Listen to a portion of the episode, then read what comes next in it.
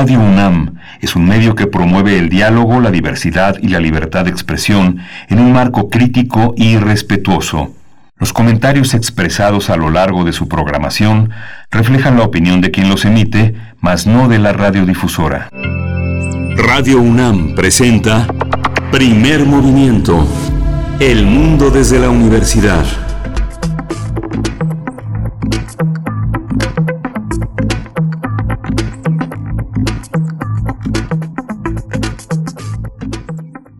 Todos los días. Buenos días, ya estamos en primer movimiento, son las 7 de la mañana con 6 minutos, es el primer día de asueto en, en, nuestra universidad y en muchas universidades del país por la llamada Semana Mayor, las actividades económicas continúan y bueno, le damos los buenos días a la ciudad de Chihuahua, a la ciudad, a Ciudad Juárez y a la ciudad Cuauhtémoc, donde nos enlazamos con tres radiodifusoras universitarias, la radio universitaria de Chihuahua. Vamos a saludar también a Frida Saldívar, está ya en la cabina eh, acompañada también de, en la producción ejecutiva, acompañada de Violeta Berber en la asistencia de producción. Está Emanuel Silva, nuestro gran compañero Emanuel Silva, en la cabina controlando los eh, aspectos técnicos de esta emisora y Berenice Camacho del otro lado de la, del micrófono. Berenice, buenos días, querida Berenice. Muy buenos días, Miguel Ángel Quemain. Aquí estamos en este lunes, lunes de descanso, 29 de marzo. Son las 7 con 7 minutos y me da mucho gusto también saludarte a ti, saludar a la audiencia que nos acompaña pues muy temprano en su día mm, de descanso. Esperemos que estén durmiendo, todavía descansando, pero si no, si también están laborando, pues aquí les estaremos eh, acompañando el resto de la semana. Vamos a estar en vivo el día de hoy lunes, el día de mañana, martes y también el miércoles jueves y viernes nos vamos a un descanso. Así es que, bueno, con mucho gusto de realizar como cada mañana esta radio universitaria, radio pública. Vamos a tener eh, un arranque para hablar de medio ambiente, de cuestiones de, eh, del agua eh, relacionadas con el medio ambiente, la sustentabilidad, la iniciativa Jugo de Nube. Vamos a hablar de esta iniciativa novedosa que presenta la UNAM como un sistema de captación de agua para su purificación. Vamos a ver de qué se trata, los detalles en la charla con Luis Gutiérrez Padilla, subdirector de proyectos para comunidades seguras y sustentables de la Dirección General de, Atención a la Comunidad de la UNAM, la de GACO. Sí, vamos a tener también la presencia de Guillermo Teo Hernández como cada lunes hablando de el drama medieval de Semana Santa, Visitatio Sepulcri, es la visitación del sepulcro, es la música de las Américas en tus oídos y Guillermo Teo Hernández, como sabes, un ingeniero dedicado a soportes sonoros e investigador de música de concierto, uno de nuestros grandes eh, especialistas en la música mexicana.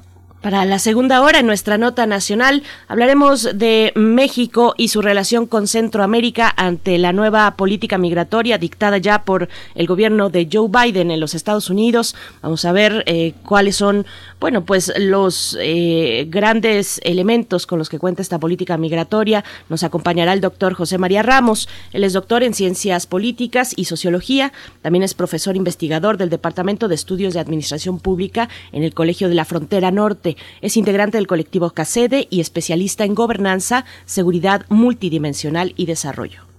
Sí, vamos a tener también la presencia de la resolución que ordena la FGR de iniciar una investigación por la masacre de Camargo.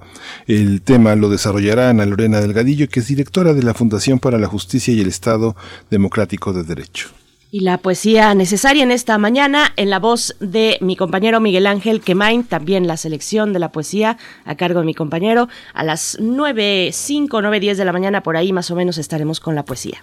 Sí, daremos paso a la mesa del día. Vamos a ver Dispositio, un lugar donde se depositan los fragmentos de memoria y olvido. E, esta película de Nila Guis está en el marco de, un, de, una, de, una, de una gran exhibición en la Cineteca del Estado de México, una, un, gran proyecto.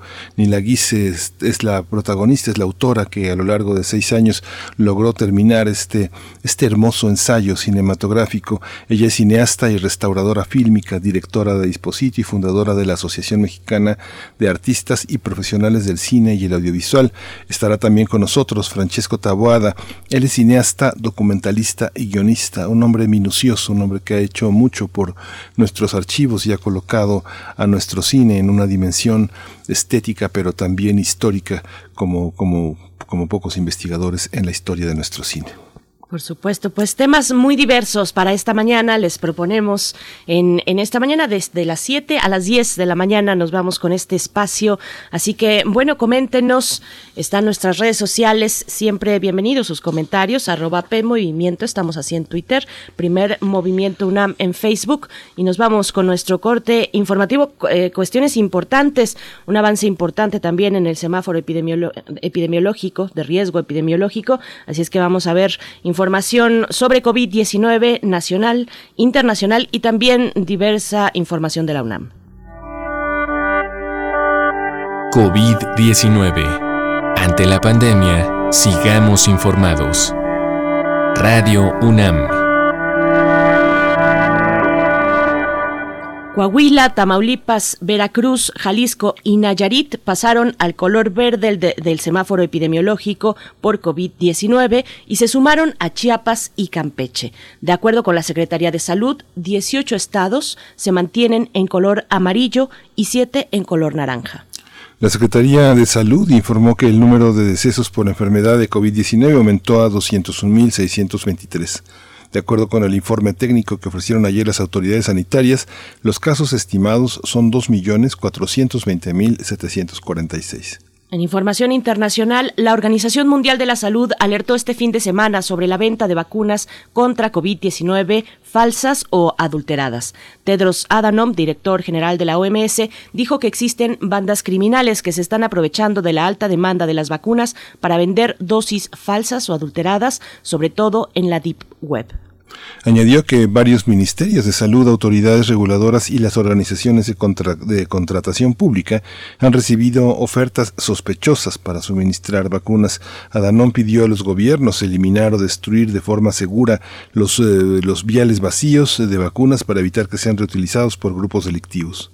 En información de la UNAM, en su viaje entre Canadá, Estados Unidos y México, las mariposas monarca enfrentan un problema que se ha incrementado con el uso de herbicidas y agroquímicos. Ese problema es la reducción de flores y plantas que se están de las cuales se alimentan, ya que son consideradas por los agricultores como mala hierba. Gabriela Jiménez Casas del Instituto de Ecología de la UNAM dijo que esto afecta a la desindad de población de los lepidópteros.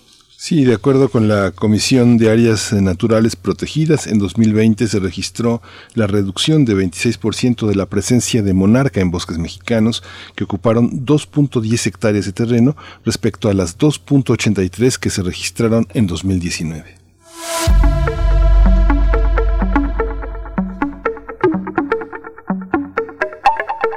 Vamos con recomendaciones culturales para el día de hoy. En la Casa del Lago Virtual continúa la exposición Vindictas Latinoamérica, Miradas a la Raíz, que muestra el trabajo de cuatro artistas gráficas provenientes de Argentina, Chile, España y México, quienes ofrecen una interpretación personal de la vida y la obra de las 20 autoras del siglo pasado que reivindica el libro de Vindictas, la, la colección Vindictas, cuentistas latinoamericanas. Sí, si quiere saber más, puede, puede consultar el podcast de, la semana pasada.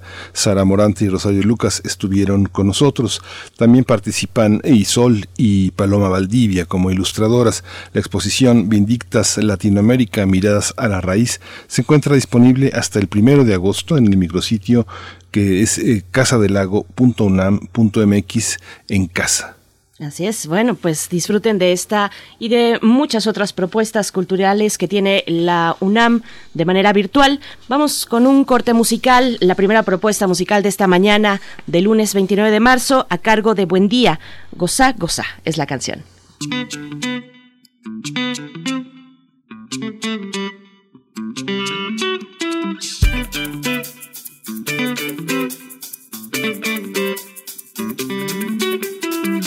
Comenzar de otra manera al despertar. Para sentir que estoy aquí, no en otro lugar.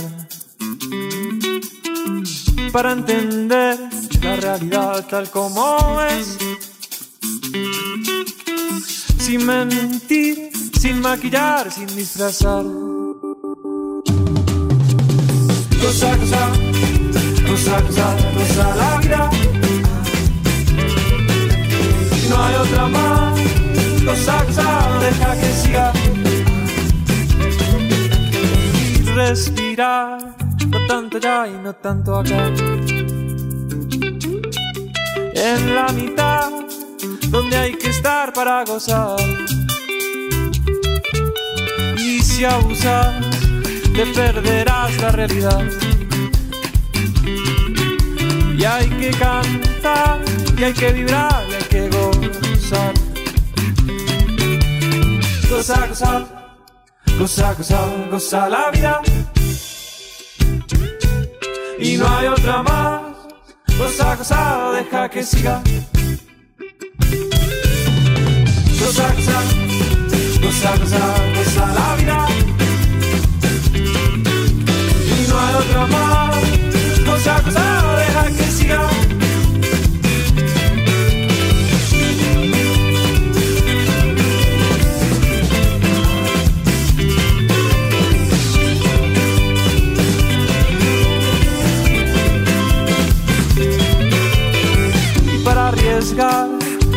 Lo que desear. Para encontrar el equilibrio en donde estar. Y trabajar y disfrutar de eso también. Ay, de la tristeza, la tristeza hay que aprender. Pero no ser. Cosa, cosa, cosa, cosa, cosa la vida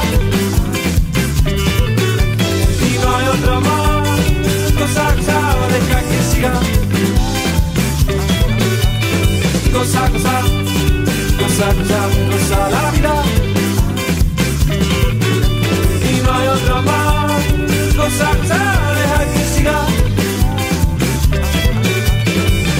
cosa. Cosa, la vida. No hay otra más. Cosa, cosa, deja que. Cosa, cosa, cosa, cosa, cosa la vida. Y no hay otra más. Cosa, cosa, deja que siga.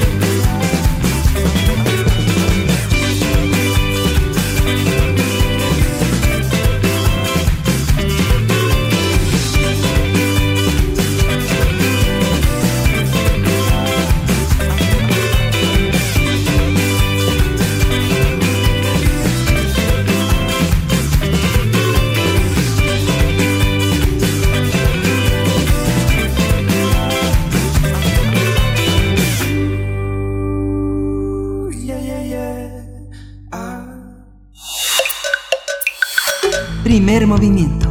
Hacemos comunidad.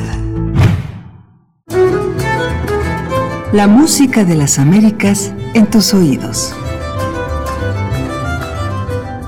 Ya en la compañía de Guillermo Teo Hernández. Teo Hernández, ingeniero dedicado a soportes sonoros e investigador de música de concierto, para hablar de la visitación del sepulcro, el drama medieval de Semana Santa Visitatio Sepulcri. Qué gusto poder conversar esta mañana contigo, Teo. Bienvenido a Primer Movimiento. ¿Qué tal? Mucho gusto en estar hablando con ustedes, en este y en este tener a, este auditorio fantástico de, de, de Radio UNAM. Pues sí, el Visitatio Sepulcri es un, es un drama medieval, es una de estas piezas eh, difundidas prácticamente por toda, por toda Europa, que fue sumamente importante. Pero bueno, primero vamos a ver qué cosa es un, es un drama litúrgico y qué, este, qué características tiene y cómo es que funcionaba, ¿no?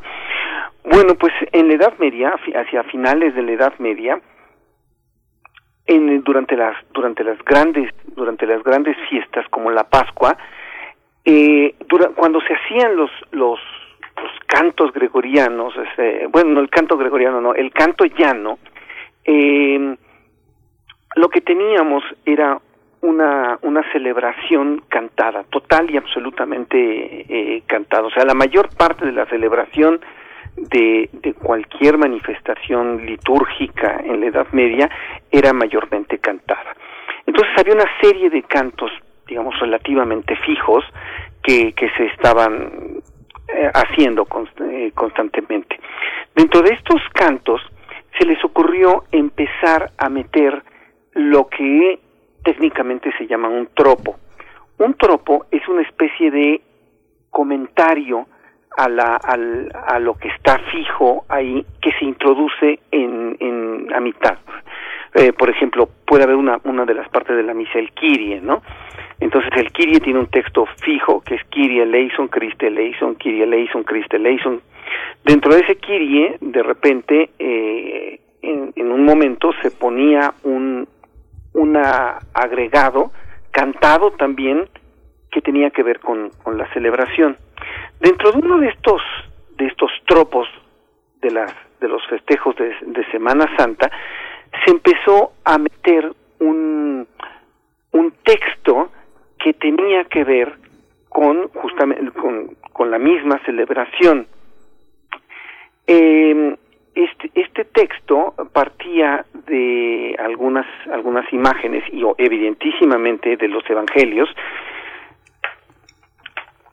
hablando acerca de la visitación al sepulcro. La visitación al sepulcro es en Semana Santa cuando después de que de, que Cristo muere las eh, hay mujeres que van y platican eh, enfrente de la tumba con algunos con algunos personajes que son unos ángeles preguntando dónde está el sepulcro de Cristo entonces el ángel le responde a las a las mujeres eh, con unas palabras en latín quem queritis a quién buscáis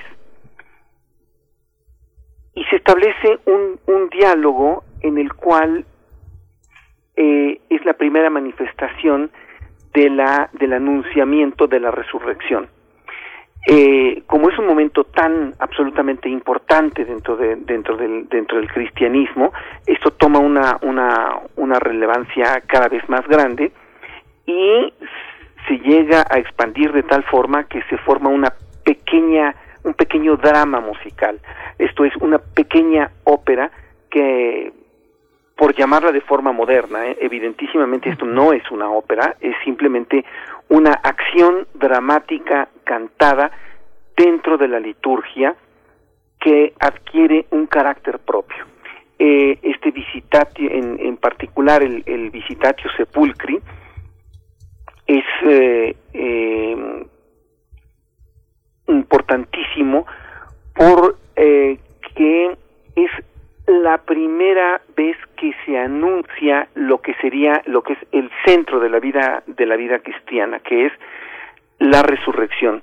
Eh, la, las palabras eh, del ángel es ¿por qué buscáis entre los muertos al que está vivo? Esto viene en Lucas en Lucas 24 y también en Mateo 28 vosotras no temáis pues sé que buscáis a Jesús el crucificado no está aquí ha resucitado como lo había dicho. Venid, ved el lugar donde estaba. De, esta, de, estas, de estas pequeñas palabras que vienen en los, en los evangelios, se, se hace todo un, un, una elaboración, repito, y es tan importante que encontramos diferentes visitatios sepulcris, o sea, diferentes dramas medievales esparcidos por toda Europa. El que vamos a escuchar ahora, es un es un visitatio que se que se que se encontró en Cividale del Friuli en, en el noreste de, de Italia casi en la en la frontera con Austria y una de sus características es que son tres mujeres conversando con un solo ángel porque hay repito variedad de, de no hay un consenso entre entre cuáles son cuántas personas aparecen en este en este en este drama medieval. En la versión que vamos a escuchar es la del New London Concert eh, eh, dirigido por Philip por Philip Pickett. ¿Sí podemos escucharlo? Por supuesto, sí. Va, vamos a escuchar, vamos a escuchar y volvemos contigo, Teo Hernández, para el cierre de esta entrega. ¿Cómo no?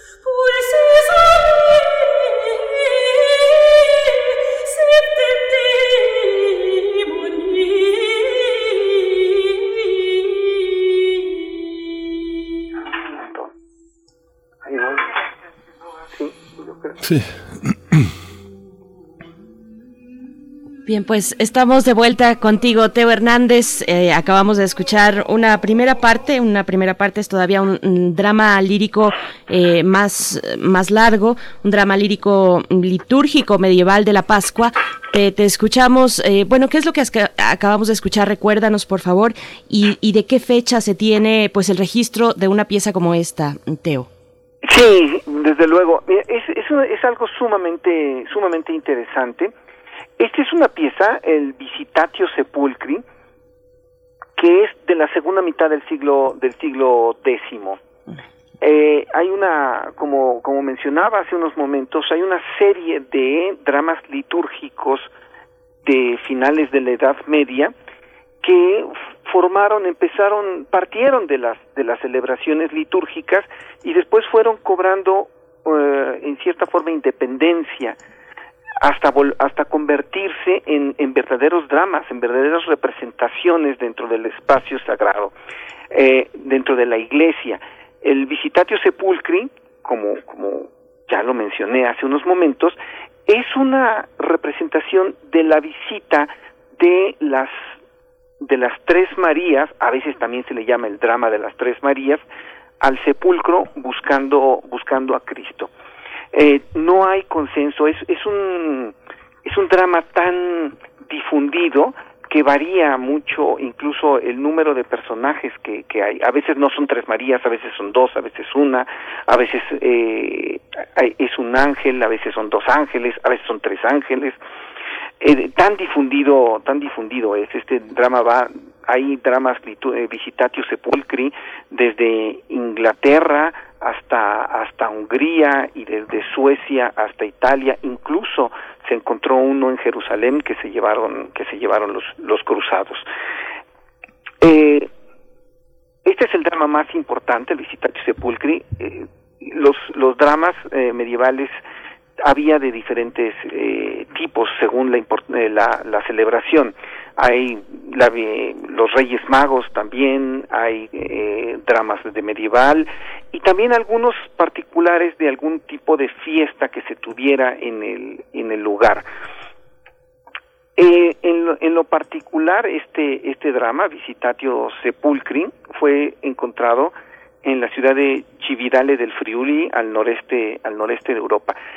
¿Y cuál es la, la, la importancia? ¿Por qué, por, qué, ¿Por qué es tan difundida eh, este, este drama, este, este momento importantísimo?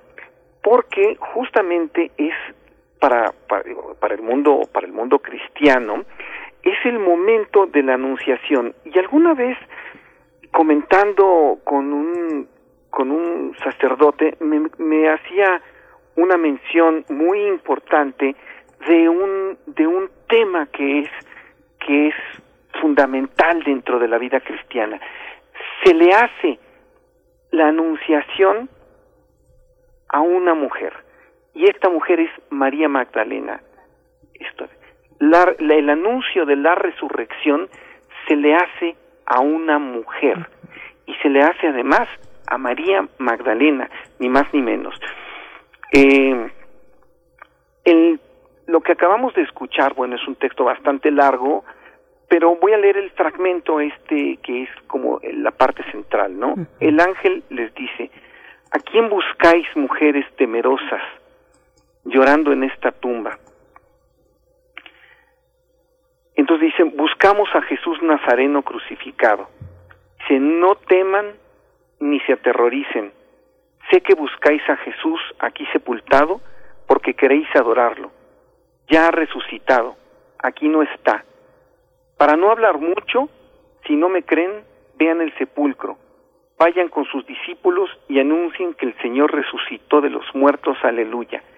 Esto es, también a las mujeres les dan la eh, tarea de decirle a los discípulos a los once discípulos que quedan esta, esta, el anuncio de la resurrección que, repito, para los cristianos es, digamos, la base fundamental de, su de, de la doctrina, ¿no?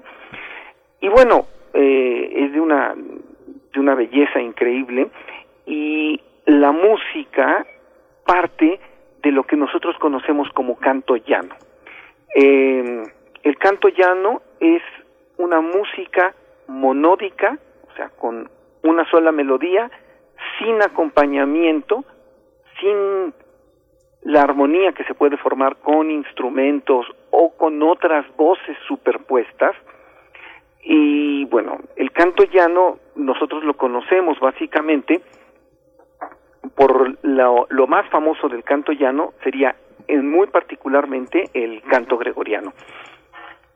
El, el canto eh, todo ese tipo de manifestaciones se dieron a partir de las reformas que hizo Pipino el Breve, el papá de, de Carlo Magno, hacia el año 752, donde reemplazó, como que reordenó los ritos, la parte litúrgica de la, de la iglesia, reemplazó el, el rito galicano por lo que nosotros conocemos como el rito gregoriano, que de alguna forma Carlomagno viene a, complementar y a hacer este más sistemático dentro dentro de dentro de Europa. hay varios estudios acerca de los dramas litúrgicos medievales. Uno de los más importantes es el que hace el doctor Luis Astey y donde hace una recopilación de los dramas litúrgicos medievales más importantes en un, en un libro que es, que es fundamental porque incluso es la primera traducción que se hace al español de varios de estos, de estos, de estas representaciones, aunque hace la publicación de los textos, porque mucha de esta música está perdida, esto hay que, hay que, hay que tomarlo en cuenta, ¿no? Y él de hecho da una, una definición en su libro eh, que dice así, un drama litúrgico medieval es una representación ritual de una realidad religiosa configurada mediante acción, personificación, diálogos y música monódica y celebrada en un lugar considerado sacro. Esto es porque había diferentes tipos de representaciones dramáticas, también con tema religioso, que se podían dar, aunque no necesariamente dentro del contexto de la liturgia, como por ejemplo habíamos hablado en algún momento de Hildegard von Bingen, que tiene un ludus o también drama medieval, el este orden de las virtudes, que no formaba parte de la liturgia, sino trataba de, de algunos eh, alegorías, eh, alegorías místicas, también se puede decir, eh, pero no eran, no formaban parte, formaban parte del rito.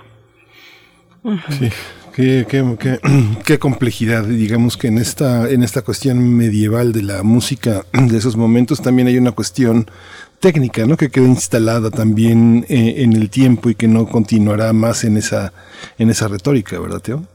Oh, desde luego, eh, hay un, hay una, podemos decir, eh, toda una toda una sistematización como bien bien dices Miguel Ángel de lo que es el el proceso musical que se va perdiendo poco a poco y se va convirtiendo musicalmente hablando en algo mucho más complejo. En el en el siglo XI y, en, y después en el, en el siglo XII la polifonía adquiere ya eh, carta de naturalidad dentro de las ceremonias religiosas y va volviéndose mucho más complejo, ¿no? la polifonía de Notre Dame, por ejemplo, eh, Leoninus, Perotinus, aparecen ya los compositores con, con nombre, o sea, por primera vez aparecen autores que podamos reconocer, porque todos estos dramas son, son dramas anónimos, que además la iglesia medieval tiene mucho eso, el anonimato, porque no, la música forma parte de la comunidad. Esto es un rito religioso en el sentido más profundo que podamos darle al, al término. La comunidad es la que hace la música y la que hace la celebración. No hay una persona que sobresalga de todo esto porque no es importante. Es, son, son ritos que derivan de, de, de los primeros cristianos que fueron perseguidos, que muchísimos fueron bueno, muchísimos, todos, casi todos fueron anónimos y se hacían incluso en, en absoluta secrecía en las en las catacumbas estos ritos, ¿no? Entonces estos ritos salen de la de la secrecía de los de, de las catacumbas de los primeros cristianos, sufren un proceso, como bien dijiste Miguel Ángel, en mucho muy muy largo hasta que se establece de alguna forma oficialmente, como como como estoy más o menos este diciendo por por Pipino el Breve y, por, y después por Carlo, Carlo Magno, se hace una oficialización de los, de los ritos después de un proceso muy, muy grande y da, da lugar a este, a este tipo de, manifestaciones, ¿no? Que además son, son bellísimas y, y después se pierden, aunque nada más eh, como, como dato, como dato curioso e interesante, todavía eh, este mm, eh, Queritis, como se le llama, o Visitatio Sepulcri, todavía hay, hay algunas representaciones hasta, hasta el siglo XVII.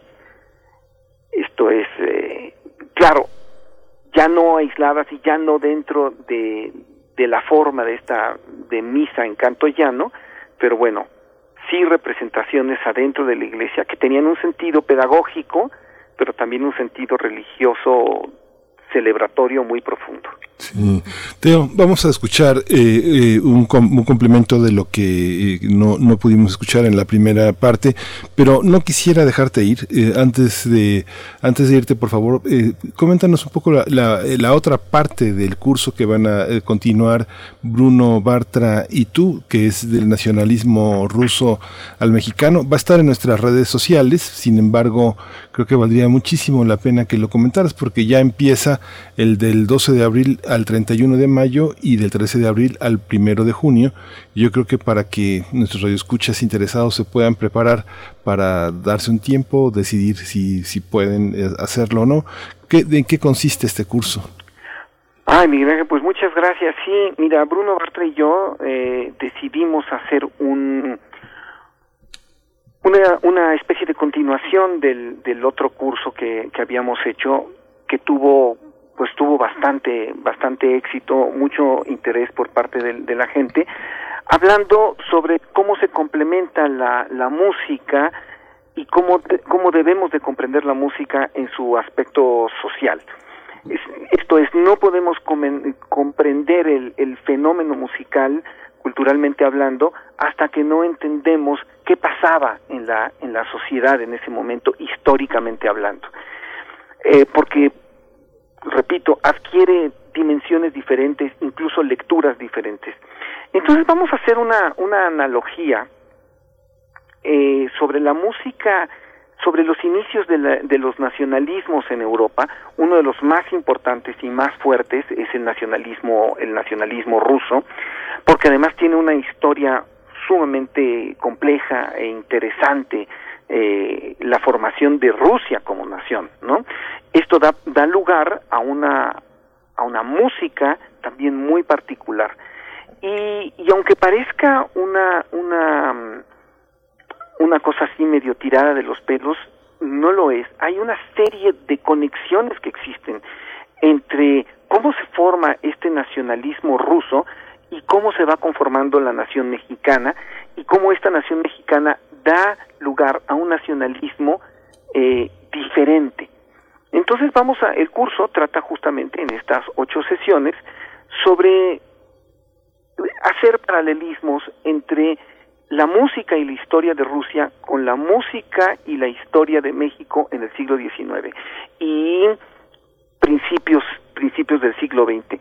Vamos a abordar aspectos muy importantes como por ejemplo cómo se creó el himno nacional mexicano, eh, qué fue lo que históricamente dio lugar a, a esto y cómo es que nosotros tenemos actualmente un himno con esas características, cuáles fueron los himnos que, que concursaron y cuáles fueron las diferencias y por qué ganó a final de cuentas el himno musicalmente hablando el himno de el himno de Nuno. Entonces, bueno, esa es una de las de las sorpresitas ahí que les que les tenemos porque va a estar muy muy interesante, repito. Por supuesto. Pues, pues Teo, eh, recuérdanos cuáles son las, las fechas y de qué manera nos podemos acercar eh, contigo para, para poder hacer el registro. Ay, mire, ahorita me agarraron. no, este, no te preocupes, lo tenemos en redes sociales. Las fechas las acaba de dar sí, la- y- sí. y- y Miguel Ángel.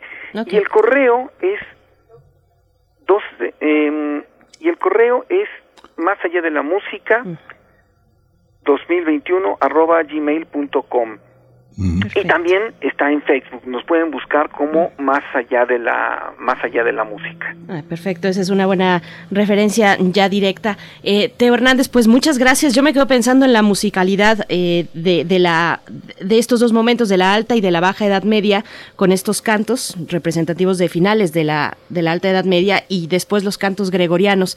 Con eso nos quedamos un poco en la cabeza, o al menos yo, y te, te agradecemos, Teo Hernández, por, por esta participación, por tu disposición y tu generosidad, como siempre. Muchísimas gracias, Teo. No, al contrario, muchísimas, muchísimas gracias a todos ustedes, este extraordinario auditorio que es el de el auditorio de Radio UNAM y a la a la pluralidad de del programa y bueno, pues estamos estamos al pendiente, ojalá y este curso más allá de la música de ruso ruso mexicana, pues eh, les atraiga para que para que se inscriban. Por Gracias, supuesto. Teo, aquí estaremos con la información ya cercano, bueno, pues ya el mes de abril está a la vuelta de la semana prácticamente. Teo, te agradecemos mucho, te deseamos una excelente semana y nos quedamos con la segunda parte, una un, un extracto más de este drama lírico medieval de Semana Santa, Visitatio Sepulcri, la visitación del sepulcro que ya nos has eh, pues eh, descrito como lo has hecho en esta mañana. Muchas gracias, Teo. Gracias a ustedes, un abrazo muy fuerte. Gracias, Teo. Vamos, entonces vamos a escuchar y después volvemos con una producción de eh, divulgación científica de la revista de divulgación científica de la UNAM, la revista Cómo ves, pero primero vamos a escuchar una, un extracto más de Visitatio Sepulcri.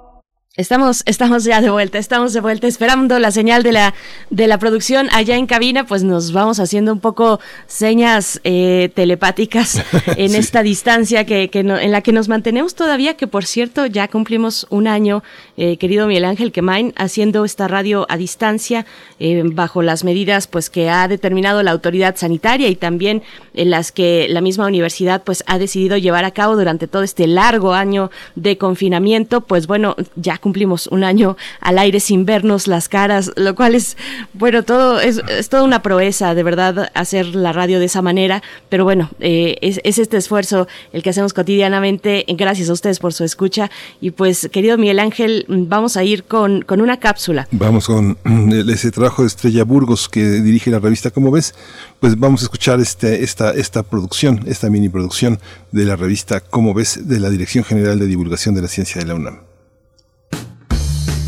Revista Cómo Ves. Las centrales de Cómo Ves. Economía circular. Hola, ¿qué tal amigos de Radio UNAM? Me da muchísimo gusto saludarlos. Yo soy Claudio Gesto y hoy nos acompaña nuestra querida Estrella Burgos, directora de la revista ¿Cómo ves? ¿Cómo estás, Estrella? Pues muy contenta de estar aquí contigo, Claudia. Pues nosotros más, porque hoy traes un tema realmente central para todos, para la vida en el planeta, y sí. es la economía circular. Sí. Nosotros estamos acostumbrados a comprar una computadora, usamos la computadora un par de años, tres años, ya no funciona, medio va, la reparas, queda bien, la usas otro año y de repente te vuelve a fallar y dices, ya, voy por otra computadora, esto lo tiro a la basura. Y nosotros podemos pensar individualistamente, yo ya tengo mi computadora nueva, ah, qué bueno, me deshice de esa que ya me daba tantos problemas, pero el planeta de repente nos, nos empieza a cobrar la factura. Pues el problema es ese, ¿no? Es que las cosas se producen, generalmente tienen caducidad, lo que se ha llamado la obsolescencia programada.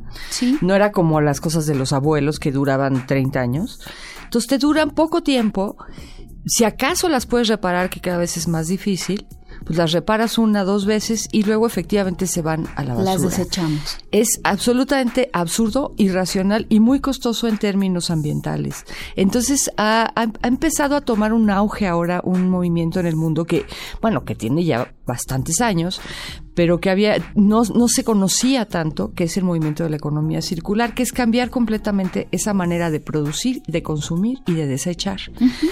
Y entonces la idea es que desde que desde que diseñas un producto, lo diseñas para que dure, para que esté la mayor cantidad de tiempo posible siendo útil por ahí. Incluso tú mismo el productor puedes repararlo.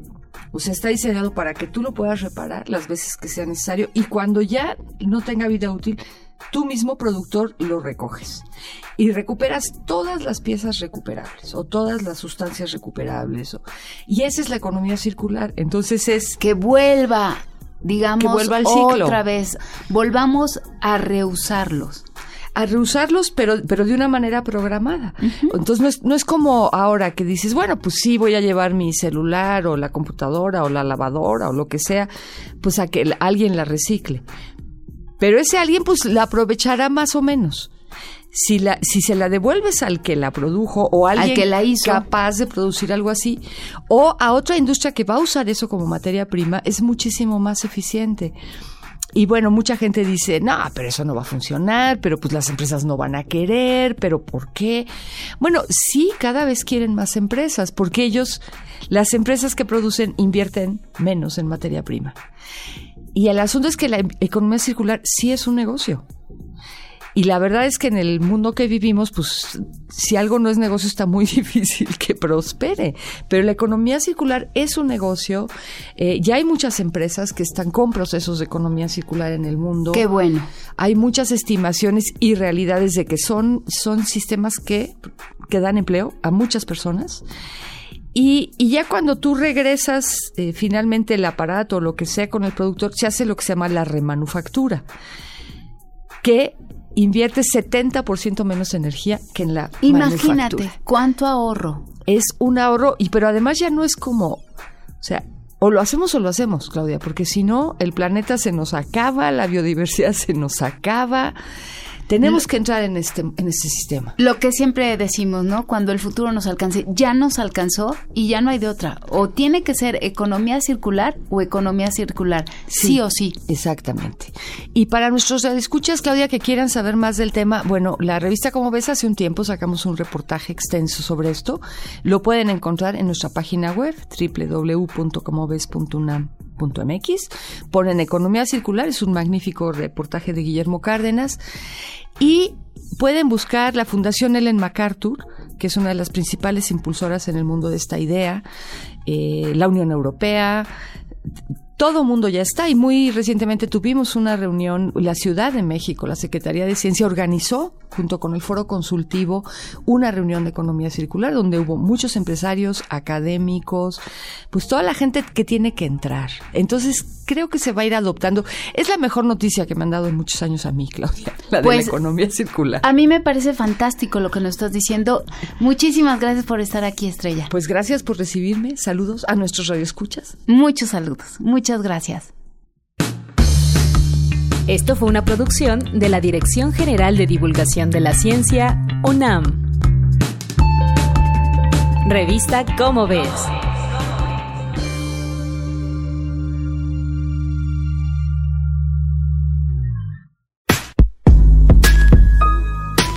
Para entender que el diálogo genera espacios colectivos y que la violencia no es opción,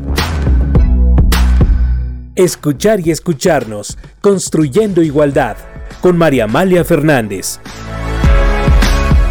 Miércoles 10 de la mañana por Radio UNAM. Experiencia sonora.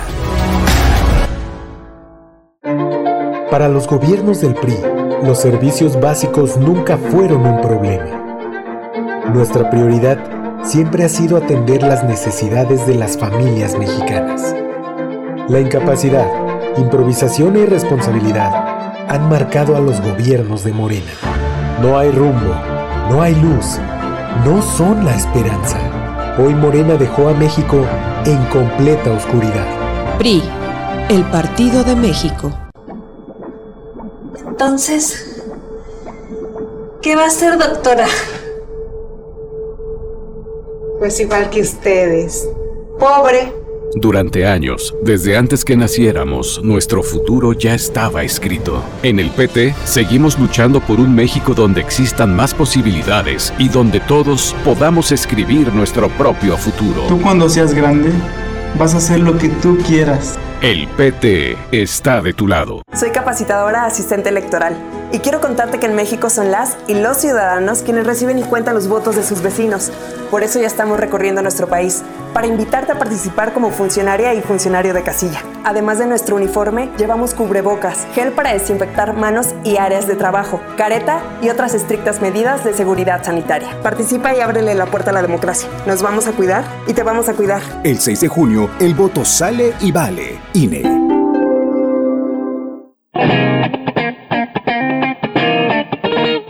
Este es el sitio donde se intersecta toda la música. Intersecciones. Encuentros de la fusión musical. Todos los viernes a las 21 horas por el 96.1 de FM. Radio UNAM. Experiencia sonora. Antes del Tribunal Electoral no existía un órgano jurisdiccional que defendiera plenamente nuestro voto. La democracia ha evolucionado y con ella la necesidad de instituciones firmes y autónomas. Ahora, nuestro derecho a participar en las elecciones se ha fortalecido. Sanciona a quienes ejercen violencia política en razón de género. También trabaja para que los grupos en situación de vulnerabilidad encuentren justicia. Como ves, el Tribunal Electoral resuelve conflictos que protegen los derechos político-electorales de todas y todos. Tribunal Electoral del Poder Judicial de la Federación. México, su naturaleza, su cultura, sus colores, sus sabores, las diferencias. Entre todas y todos nos fortalece. Vamos a luchar para darlo todo con determinación, con orgullo, con fuerza. Va por el futuro, va por nuestra gente, va por el bienestar, va por las familias, va por esta tierra, va por México. PRD. En 2018 ofrecimos transformar la basura en energía, permiso laboral para asistir a reuniones escolares, impartir educación contra el bullying y que las empresas permitan el trabajo en casa. Todas estas propuestas ya son ley. En el Partido Verde estamos trabajando en nuevas propuestas para superar la crisis económica y de salud, para detener la violencia contra las mujeres y para vivir con más seguridad. Juntos podemos cambiar nuestra realidad. Partido Verde. Entra en los archivos sonoros olvidados, extraños, ocultos o poco conocidos que reviven a través de Gabinete de Curiosidades, un espacio de sombras sónicas del tiempo, con Frida Rebontulet y sus almas hercianas. Todos los domingos a las 14.30 horas, Radio UNAM, Experiencia Sonora. Primer movimiento. Hacemos comunidad. Ya estamos de vuelta en primer movimiento en esta edición de lunes 29 de marzo. Ya estamos en la Semana Santa, estamos acompañándoles en su periodo vacacional y bueno, con el resto del equipo a distancia. Allá en cabina se encuentra Violeta Berber en la asistencia de producción, Frida Saldívar en la producción ejecutiva, está Emanuel Silva en los controles técnicos y saludo a mi compañero Miguel Ángel Quemain en el micrófono, en la conducción. ¿Cómo estás? Hola, Berenice Camacho, buenos días, buenos días a todos nuestros amigos de la radio Nicolás con la que nos enlazamos todos los días de 8 a 9 de la mañana. Hoy tenemos una, en esta segunda hora de primer movimiento tenemos un menú muy interesante. Vamos a hablar, vamos a hablar hoy de México y su relación con Centroamérica ante la nueva política migratoria de los Estados Unidos con el doctor José María Ramos. Él es doctor en Ciencias Políticas y Sociología y es profesor investigador también del Departamento de Estudios de Administración Pública en el Colegio de la Frontera Norte. Así que bueno, va a estar muy, muy interesante. Por supuesto, y para nuestra nota del día nos eh, mantenemos con información sobre México, la resolución que ordena a la Fiscalía General de la República iniciar investigación por la masacre de Camargo. Eh, vamos a estar conversando sobre los detalles de esta orden judicial con Ana Lorena Delgadillo. Ella es directora de Fundación para la Justicia y el Estado Democrático de Derecho. Y pues bueno, esto para la hora que ya inicia nuestro segundo momento aquí en este espacio matutino de Radio UNAM. Hay que decir, bueno, pues sí, están los temas de Semana Santa a la par de pues eh, los espacios turísticos que se empiezan a llenar de personas que desean salir, relajarse, disiparse un poco pues de lo complicado que ha sido pues desde el cierre de año, en general todo el momento de la pandemia, pero particularmente con el cierre del año pasado que fue especialmente complejo en cuanto a la ocupación hospitalaria, la tensión que esto genera pues en la sociedad, mantenernos en esta situación. Y pues bueno, en información precisamente de, de estas fechas de Semana Santa, hay que decir que la tradicional pues representación de la crucifixión en Iztapalapa, de esta puesta escénica que realizan los habitantes de esa alcaldía, pues llega a su representación número 178 y se hará por segunda ocasión eh, consecutiva. Ah, se, transmitirá eh, pues en vivo, pero pues sin, sin público, sin gente, sin la verbena que esté acompañando, como fue también el año pasado. El gobierno, bueno, los canales televisivos públicos de gobierno de la ciudad de, de la Ciudad de México y también del gobierno federal, además de redes sociales, pues estarán transmitiendo esta representación. A las 2 de la tarde del domingo se, se transmitirá la escenificación del Domingo de Ramos, pero desde antes, desde el jueves, el jueves santo, eh, a las 8 de la noche será la transmisión, después el viernes al mediodía y el sábado a las 8 también de la noche, el sábado de Gloria a las 8 de la noche, esta pues importante y tradicional representación de la crucifixión en estas fechas de Semana Santa, Miguel Sí, fíjate, Berenice, que bueno, no quería dejar de, comentar que se publicó el informe sobre las condiciones de estancia en el campamento de refugiados del Chaparral, en la frontera de Tijuana. Lo escribieron Juan Antonio del Monte y María Dolores París. Son parte del Observatorio de Legislación y Política Migratoria y del Colegio de la Frontera Norte. Es un documento muy, muy interesante, muy descriptivo, es una gran crónica, pero esta gran crónica este, fue posible porque desde 1982 en la ciudad de Tijuana el Centro de Estudios Fronterizos del Norte de México cambió su nombre, se llamó el Colegio de la Frontera Norte y fue fundado por Jorge Bustamante, un hombre que falleció el 25 de marzo pasado, un chihuahuense pues de, las, de las más altas eh, honorabilidades académicas, un hombre que dejó un legado muy impresionante. él estudió sociología, lo estudió en París en la Universidad de Notre Dame en, los, en, en, Estados Unidos, luego hizo muchos seminarios en, Francia, en París, pero bueno, él ejerció como profesor de sociología en la Universidad de Texas, en Austin, en California, en el Colegio de México, un hombre sumamente, sumamente divertido, generoso, eh, conocedor. Alguna vez tuve eh, la oportunidad de escuchar un, mano a mano a ver quién conocía más corridos del norte, del, del, lado de Estados Unidos y del lado del, de nuestro país entre Carlos Monsiváis y él.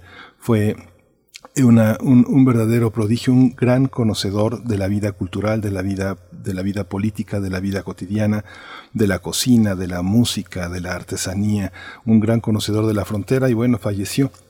Él en 88 le dieron el Premio Nacional de Ciencias y en noviembre del 94 recibió el Premio Nacional de Demografía por sus trabajos sobre migraciones en México. Es una enorme pérdida. La cantidad de tesis, Berenice, la cantidad de trabajos de posgrado que, que logró prohijar Jorge Bustamante es, es enorme. Es una de las grandes, grandes pérdidas que en este momento tiene el norte del país, porque bueno, finalmente él estaba ya eh, este, con algunos eh, achaques delicados de salud, pero siempre con una lucidez, verdaderamente es una tristeza perderlo como, como perdimos hace unos unas semanas Héctor Fix Amudio, son de estas eh, luces, de estas iluminaciones que pues siempre nos harán mucha falta. ¿Qué pensará el Jorge, Jorge Bustamante de tal o cual otra cosa, de la caravana de Biden, de cómo se definirá el destino de la frontera norte en el futuro?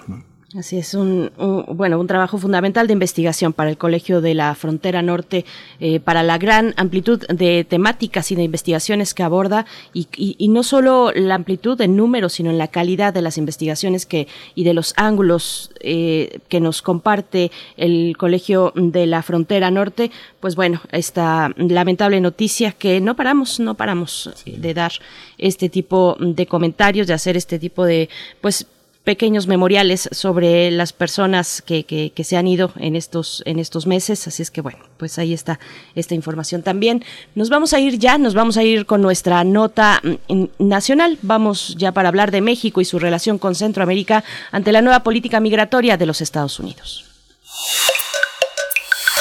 Primer movimiento. Hacemos comunidad. Nota nacional. La semana pasada, Joe Biden, presidente de Estados Unidos, pidió a la vicepresidenta Kamala Harris hacerse cargo de la crisis humanitaria desatada tras la llegada de inmigrantes a la frontera sur del país. Se trata de una decisión que se suma a la política migratoria que impulsa la Casa Blanca desde la llegada del demócrata luego de que ganara las elecciones en noviembre pasado. Este cambio en la agenda migratoria de Estados Unidos ha provocado una redefinición de las relaciones entre los países involucrados, sobre todo para México y Centroamérica. Cabe señalar que el pasado 23 de marzo el canciller Marcelo Ebrard se reunió con una delegación estadounidense que encabeza Roberta Jacobson. Ella es asistente especial del presidente Joe Biden y coordinadora de la frontera sudoccidental de Estados Unidos para acordar acciones sobre migración ordenada, segura y regular.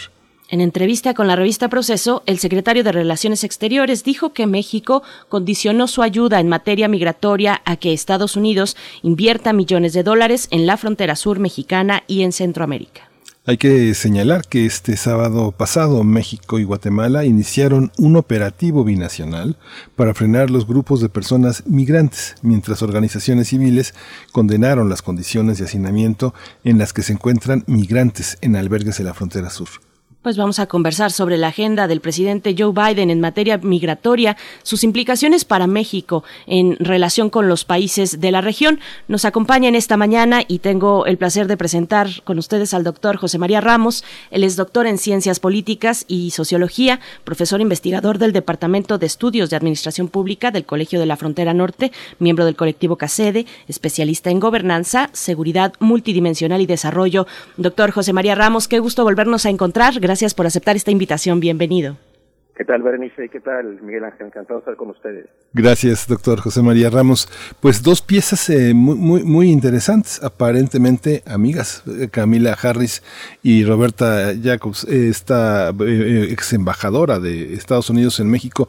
¿Cómo observa usted esta, esta nueva política hacia Centroamérica?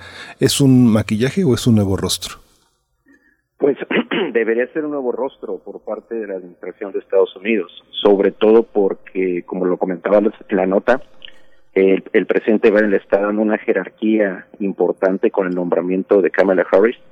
Hay que recordar que en su momento también el presidente Biden encabezó esas acciones con el famoso proyecto de la Alianza para la Prosperidad del Triángulo Norte, que es una iniciativa que encabezó el presidente Obama y que de alguna manera en esos años, 2015 aproximadamente, disminuyó un poco los flujos migratorios hacia México y hacia, Estados Unidos. Desde esa perspectiva, el presidente Biden pretende eh, que se hagan los mismos esfuerzos y hay, hay una serie de retos. Uno de ellos es que eh, los recursos que se canalizaron en esos años, sobre todo del 2015 al 2018, en donde él fue uno de los principales gestores, fueron cerca de 9 mil millones de dólares.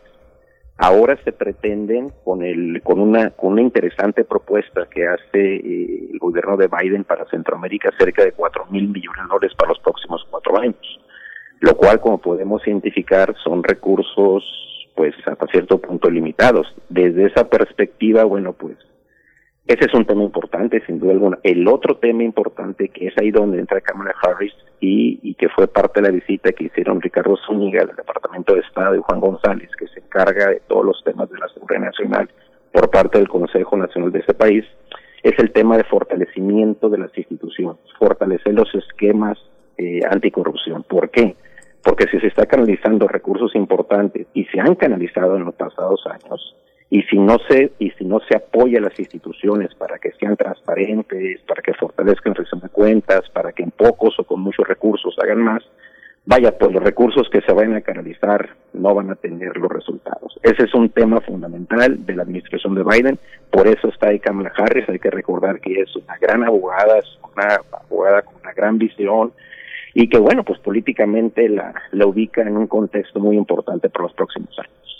Doctor, luego de lo que ya hemos visto eh, ya desde de tiempo atrás en la situación de Guatemala con la CICIG, por ejemplo, la Comisión Internacional contra la Impunidad en Guatemala, vemos o veremos o se prevé algún tipo de presión por parte de Joe Biden, del gobierno de los Estados Unidos, para restablecer este tipo de iniciativas o generar instituciones precisamente para la vigilancia de, los recursos y de, en general, del Estado de Derecho, que es lo que entiendo, vaya, los alcances de, de una instancia como la CICIG, pues son, son amplios.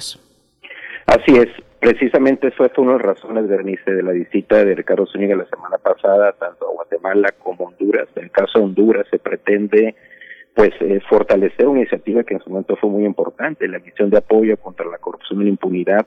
¿Y cuál es la orientación? Como lo comentas de manera muy atinada, es fortalecer el Estado de Derecho, es fortalecer las instituciones y sobre todo que, pues, en este contexto tan complicado por el cual nuestros hermanos centroamericanos y centroamericanas están eh, viajando hacia México y después intentar llegar a Estados Unidos, bueno, pues sean, un, sean alternativas para, para que generen instituciones y sobre todo para que la implementación de los planes sea viable. Desde esa perspectiva, la reunión pasada fue muy interesante porque presentó la, Larissa Bárcena, que es la directora de CEPAL, todo el proyecto que México ha estado promoviendo desde hace dos años, el cual, bueno, pues requiere recursos importantes que no se dieron a la pasada administración de Biden.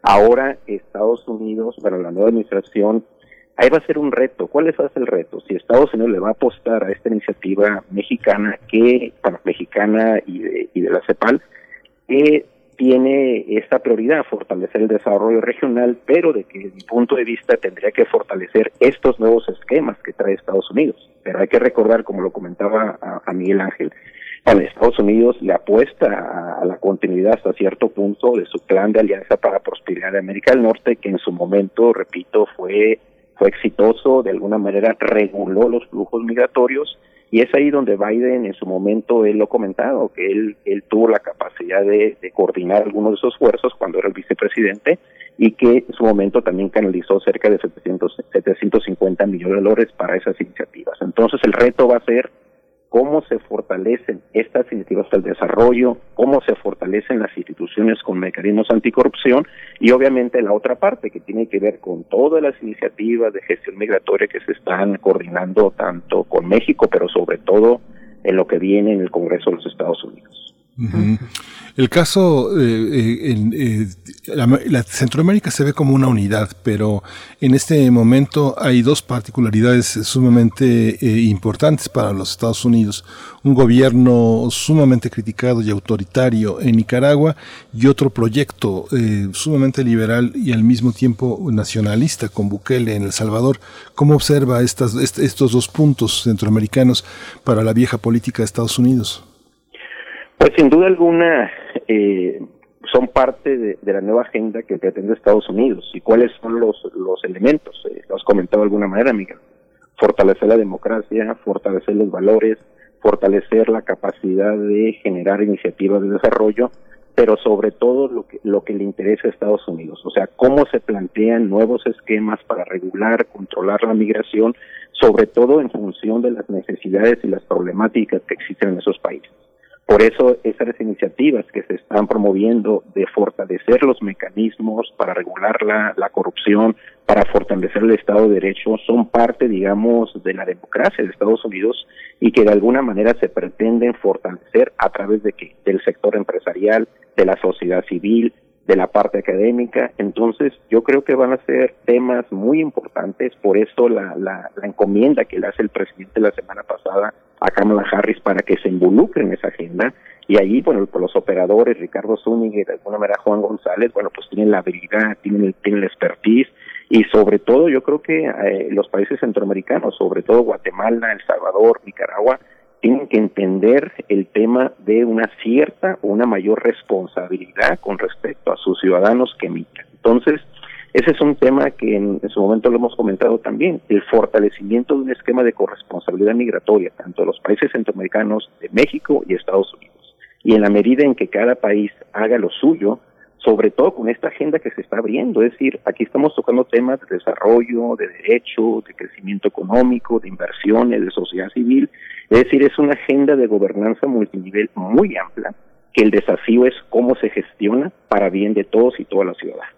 Doctor, ¿y qué le toca a México en esto? Porque, bueno, ya sabemos, o al menos también lo dijo así eh, Marcelo Ebrard en su momento hacia finales del año pasado, por ahí en noviembre, diciembre, recuerdo que decía, la iniciativa Mérida pues ya quedó sin efectos, pero, es un capítulo que describe muy bien lo que usted nos está comentando también.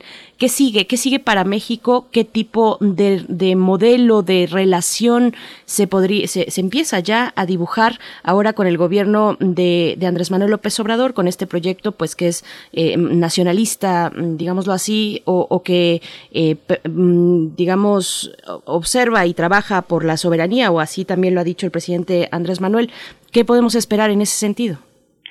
Bueno, pues lo que se puede esperar es un poco las, las prioridades que, se han estado manejando, ¿no? Como por ejemplo en la reunión pasada con, con Roberta Jacobson, con, con Zúñiga y con Juan González, los temas que planteó México van en el sentido un poco lo que estamos comentando, fortalecer las iniciativas de desarrollo, la propuesta que México plantea, bueno, la, la derivó de alguna manera Lisa Bárcenas de CEPAL, es una iniciativa muy importante, son cerca de 115 proyectos específicos eh, vinculados a 13 programas que vaya, pues son sin duda algo relevante porque atienden, digamos, la problemática. Pero ¿cuál es el desafío de esas iniciativas? Su viabilidad, sobre todo el corto y medio plazo. Por eso la otra propuesta que Estados Unidos ha estado desarrollando en los últimos seis años de la Alianza para la Prosperidad es una iniciativa que me parece que puede ser relevante. El otro tema que le está apostando México y que, bueno, pues yo creo que es parte un poco de lo que se ha hecho en estos últimos dos años es fortalecer un esquema en el cual, bueno, pues de acuerdo a lo que plantea la ONU, ¿no? Un esquema de regular, de controlar los procesos migratorios, tanto en la frontera sur y pero sobre todo en la frontera norte. Aquí hay un tema que habría que fortalecer, que de alguna manera lo está haciendo la Organización para la Salud y la Organización para Migraciones, es decir, cómo se fortalece un esquema de gobernanza multinivel para atender la problemática que existe en frontera sur tanto en el tema de la pandemia, porque hay que recordar que seguimos en pandemia, ese es un, ese es un tema que no hay que que no hay que olvidar. Y luego tenemos la problemática de los flujos migratorios, sobre todo en este caso de los menores, de los y las menores eh, no acompañadas, pero también tenemos la problemática que como con temas de inseguridad, de violencia, narcotráfico.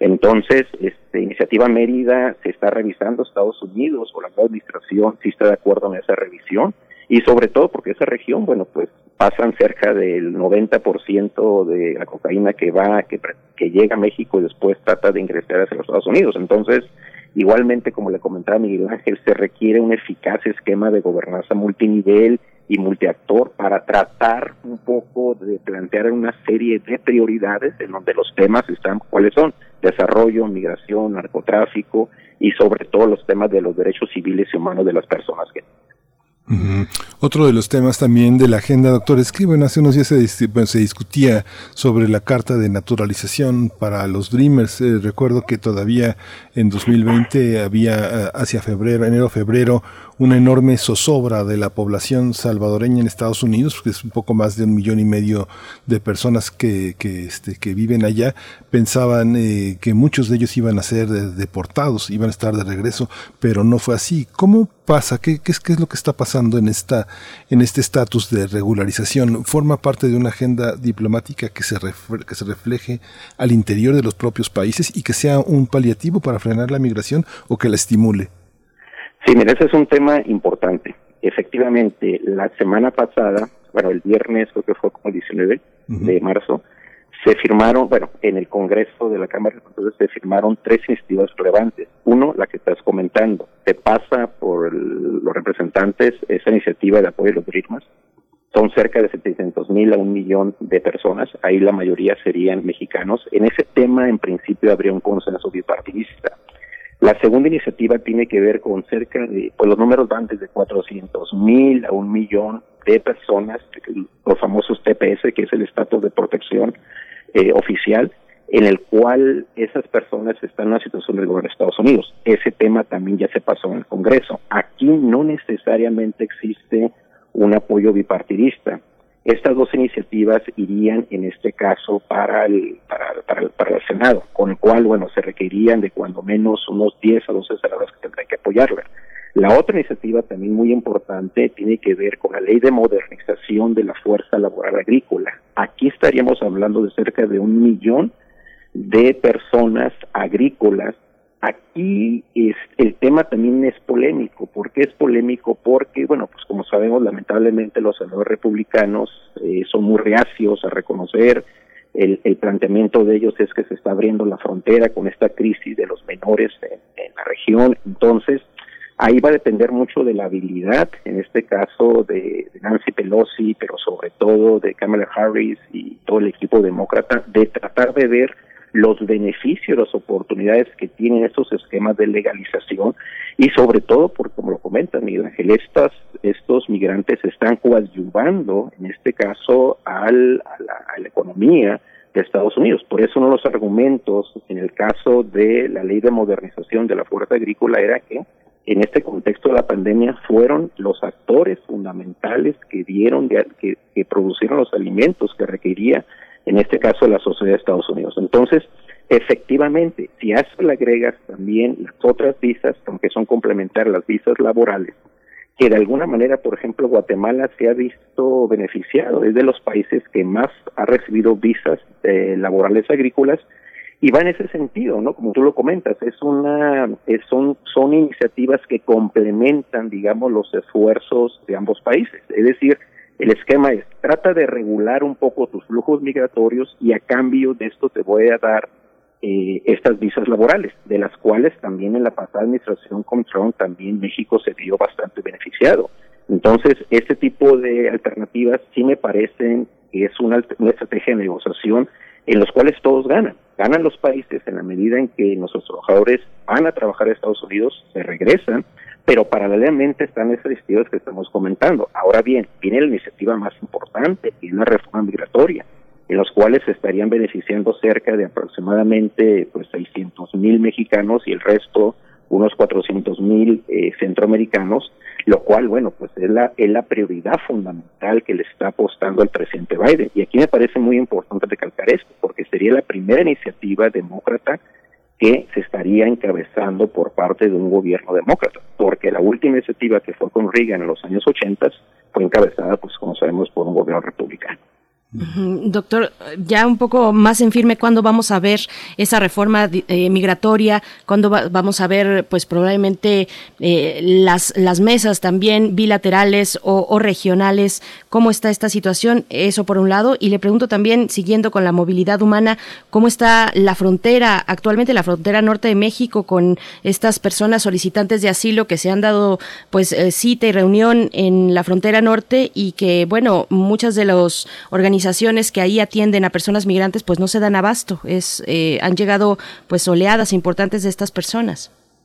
Así es, Berenice. Mira, eh, por la primera parte, eh, estas iniciativas de las cuales le comentaba Miguel Ángel, esas tres que fueron muy importantes que se establecieron la semana pasada, son parte de la reforma migratoria. Ahora bien, la propuesta más importante yo creo que se establecería eh, pues en un mes aproximadamente. Ahora bien, ahí hay una ahí hay una diferencia importante porque paralelamente cuando se, propusieron estas tres iniciativas también eh, Elvira Salazar, una ex periodista eh, republicana, ella planteó una iniciativa que llaman Plan de Dignidad esa iniciativa, la diferencia con respecto a la propuesta de Biden, ella está a favor de no dar la ciudadanía, sino dar un estatus legal sobre un determinado periodo de tiempo. Esa es una diferencia importante. La otra es lo que pues ha sido muy polémico por el tema de, violación a derechos humanos, es decir, que todas las empresas estén obligadas a, al momento de contratar a un migrante, bueno, a un trabajador que se verifique su estatus legal. Entonces, estos dos temas son importantes, son polémicos, entonces va a ser parte del debate, va a ser parte, en este caso, de la discusión y yo creo que eh, creo que los países beneficiarios deberían de fortalecer su cabildeo, sobre todo para destacar los aportes los beneficios, simplemente el número de remesas que ha, recibido, ha recibido México y los países centroamericanos refleja pues la relevancia del tema. Por lo que comentas, eh, con respecto a la situación de la frontera, hay que verla en dos momentos. En primer momento, como lo comentas, el caso de los solicitantes de asilos. En ese sentido, hay un cambio importante por la impresión de Biden, es decir, ya les permite el acceso hacia los Estados Unidos. El proceso, lamentablemente, es un proceso pues lento, porque pues, es la gestión migratoria. El argumento gubernamental es que, bueno, fue eh, la pasada administración de Biden destruyó, este, no planteó un mejor esquema, entonces ellos lo están tratando un poco de cambiar. Y ahí yo creo que el papel de Alejandro Mayorkas, es el nuevo secretario de Seguridad Nacional y que aborda esos temas va a ser muy importante. Él es de origen cubano, ha sido, ahora cuando testificó en el Congreso la semana pasada, bueno, fue, se mostró muy importante, muy sensible, una visión muy humanitaria, muy distinta a la pasada administración. Entonces, esta parte sigue su proceso. Aquí yo lo que veo es que lamentablemente incluso pues los propios autoridades se lo están diciendo, prácticamente la mayoría no va a tener una opción migratoria legal en Estados Unidos. Y aquí, bueno, pues seguramente en su momento se van a ver una serie de procesos de expulsión o de otras vías. Entonces, por eso es el tema que comentaba con Miguel Ángel, decía, visas humanitarias o visas laborales o un estatus legal. Entonces, ese es un tema importante. Si nos vamos por la parte del suroeste de, la frontera, sobre todo el caso de Texas, donde está más, digamos, ahorita la problemática de los menores, de los menores no acompañados, es un tema que igual la administración Biden está apostando a un nuevo enfoque, a una nueva gestión migratoria. Hay que recordar que, por ejemplo, cuando se nombra Kamala Harris, estaba a un lado, enfrente del presidente Biden estaba Javier Becerra, porque Javier Becerra Javier Becerra va a tener un papel muy importante. Javier Becerra es una persona de origen mexicano, un gran abogado, un gran abogado que defendió los derechos este, civiles y humanos de nuestros connacionales en Estados Unidos, ahora encabeza la Secretaría de Salud. Ese es un tema muy importante. Él prácticamente a dos meses lo, lo ratificó, en este caso el Senado. Por eso yo he comentado algunos escritos que hasta la fecha no hay ninguna diferencia sustancial de esta administración con la otra con respecto al tema de la gestión de la pandemia.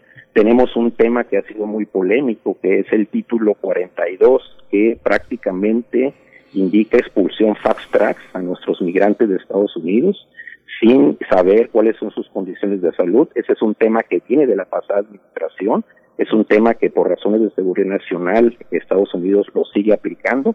Por esa razón, lamentablemente, en meses pasados cerca de 100.000 migrantes fueron expulsados, la mayoría mexicanos. Ese es un tema que está generando cierta polémica porque, bueno, pues es, es algo contradictorio. Si estamos hablando de un gobierno humanitario y está aplicando este criterio, bueno, ¿qué está sucediendo? Y sobre todo estando ahí Javier Becerra. Entonces, ahí se esperarían cambios en la materia importantes y sobre todo, bueno, pues, eh, ¿cuál es el origen de esto? Pues el origen de todo esto, pues lamentablemente son la situación de la pandemia, la situación de las inundaciones y sobre todo los efectos que está creando laboralmente. Entonces, yo lo que veo es que se está pretendiendo gestionar de otra manera esta problemática, sobre todo los menores. La participación, en este caso, de Javier Becerra va a ser muy importante. Una acción relevante que se ha hecho en San Diego, que San Diego tradicionalmente ha sido un gobierno muy conservador, ahora está encabezado por un gobierno demócrata. Todd Gloria, el alcalde, el día de hoy van a recibir a cerca de 500 mujeres migrantes en el centro principal de San Diego y eso refleja que un, un, un cambio de giro, otra nueva visión, una visión sumamente, bueno, yo diría humanitaria, pero bueno, pero que se enfrenta a estos claroscuros, ¿no? Y sobre todo porque estas posiciones de seguir manteniendo el control migratorio vis a vis ese tema de seguridad nacional. ¿Por qué? Porque políticamente se requiere el aval por parte de los republicanos. Entonces, la administración Biden tiene que tener estabilidad para no repetir el fracaso que tuvo en su momento Obama. ¿no? Obama, como sabemos, lamentablemente expulsó a cerca de entre 2.5 y 3 millones de migrantes, la mayoría mexicanos, con el fin de tener el aval republicano para su reforma migratoria y al final no, no prosperó. Entonces, Biden tiene esa habilidad, ese conocimiento, entonces, este, bueno, pues yo esperaría que, que se pueda este, apoyar esta reforma. De hecho, tengo una apuesta por ahí con mi querida colega Guadalupe Correa Cabrera, en el sentido que yo estoy a favor y yo esperaría que esta reforma migratoria pueda salir adelante. Sí, pues doctor José María Ramos, siempre le exprimimos, siempre le, le, preguntamos de todo, porque bueno, usted es un hombre, un hombre que sabe y que conoce y que, y que prevé. Muchas gracias siempre por su disposición, por su generosidad. Doctor José María Ramos, doctor en Ciencias Políticas y Sociología y profesor investigador del Departamento de Estudios de Administración Pública en el Colegio de la Frontera Norte.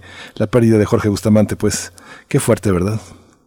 Pues sí, sí, es una pérdida muy, muy importante, sin embargo deja un legado muy importante para la institución, es un reto para quienes tengamos el interés de seguir su visión, su liderazgo y sobre todo sus iniciativas para fortalecer esos temas de los derechos humanos, la relación con Estados Unidos y sobre todo un tema fundamental, cómo mejoramos la relación con ese país, que vamos a seguir siendo vecinos por toda la vida. Así es, así es. Eso sin duda, doctor José María Ramos. Muchas gracias por esta mañana. Hasta pronto.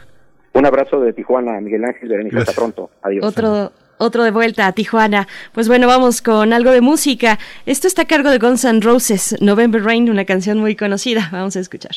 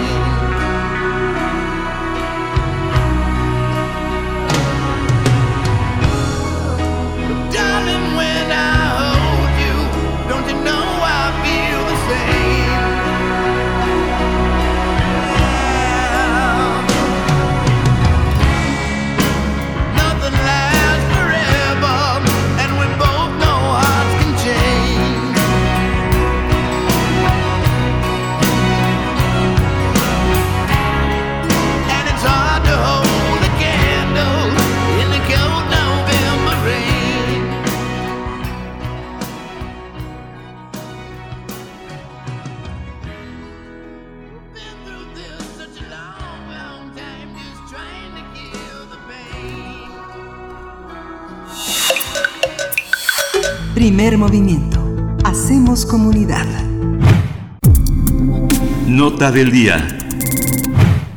La semana pasada, el juez de distrito especializado en el sistema penal acusatorio del Centro de Justicia Penal en el estado de Tamaulipas, con sede en Reynosa, Eduardo García Salgado, le ordenó a la Fiscalía General de la República investigar la masacre de Camargo, donde fueron hallados 19 cuerpos calcinados, 16 de los cuales correspondían a migrantes guatemaltecos que buscaban llegar a Estados Unidos.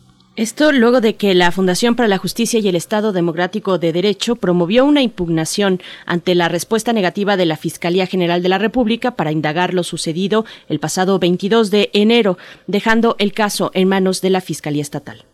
La decisión del juez obliga a la Fiscalía General de la República a abrir una carpeta de investigación, verificar si existen delitos del ámbito federal e informar a las víctimas indirectas, es decir, los familiares de los 16 guatemaltecos y tres mexicanos, qué pasó. Así es, bueno, para el juez de control se trata de una grave violación a los derechos humanos y por ello los agentes del Ministerio Público no pueden omitir su deber de iniciar una investigación ni descartar su competencia, aun cuando las autoridades estatales hayan iniciado sus propias pesquisas. Eh, vamos a conversar sobre esta resolución para que la FGR investigue la masacre de migrantes guatemaltecos en Camargo, Tamaulipas. Y esta mañana está con nosotros Ana Lorena Delgadillo. Ella dirige la Fundación para la Justicia y el Estado Democrático de Derecho. Ana Lorena, bienvenida. Muchas gracias por estar esta mañana con nosotros. Hola, Miguel Ángel y Berenice, muchísimas gracias por la invitación. Los escucho un poquito más, como que me tiembla, como que tiembla mucho la voz, espero que no se vaya a cortar. Ok, nosotros, nosotros estamos escuchando bien, querida Ana Lorena. Habla un poquito más fuerte en lo que la producción nos pone a buen nivel para tener una buena conversación. Y, y bueno, te pregunto, Ana Lorena, eh, bueno, el contexto antes que nada de un evento lamentable como este, como lo ocurrido en Camargo. Cuéntanos, por favor, eh, ese contexto y los alcances que tiene ahora este nuevo, este nuevo momento con la resolución judicial. Bueno, pues primero que nada, como ustedes saben, el 23 de enero fueron eh, localizados 19 cuerpos incinerados en Camargo. Eh, la información era muy confusa. Eh, al principio se decía que eran migrantes, pero tampoco se podía confirmar. Sin embargo, como nos enteramos, pues sobre todo por los medios de comunicación y por autoridades locales de, de la comunidad de Guatemala, eh, a la cual pertenecían estos migrantes, eh, decían que eran guatemaltecos, ¿no?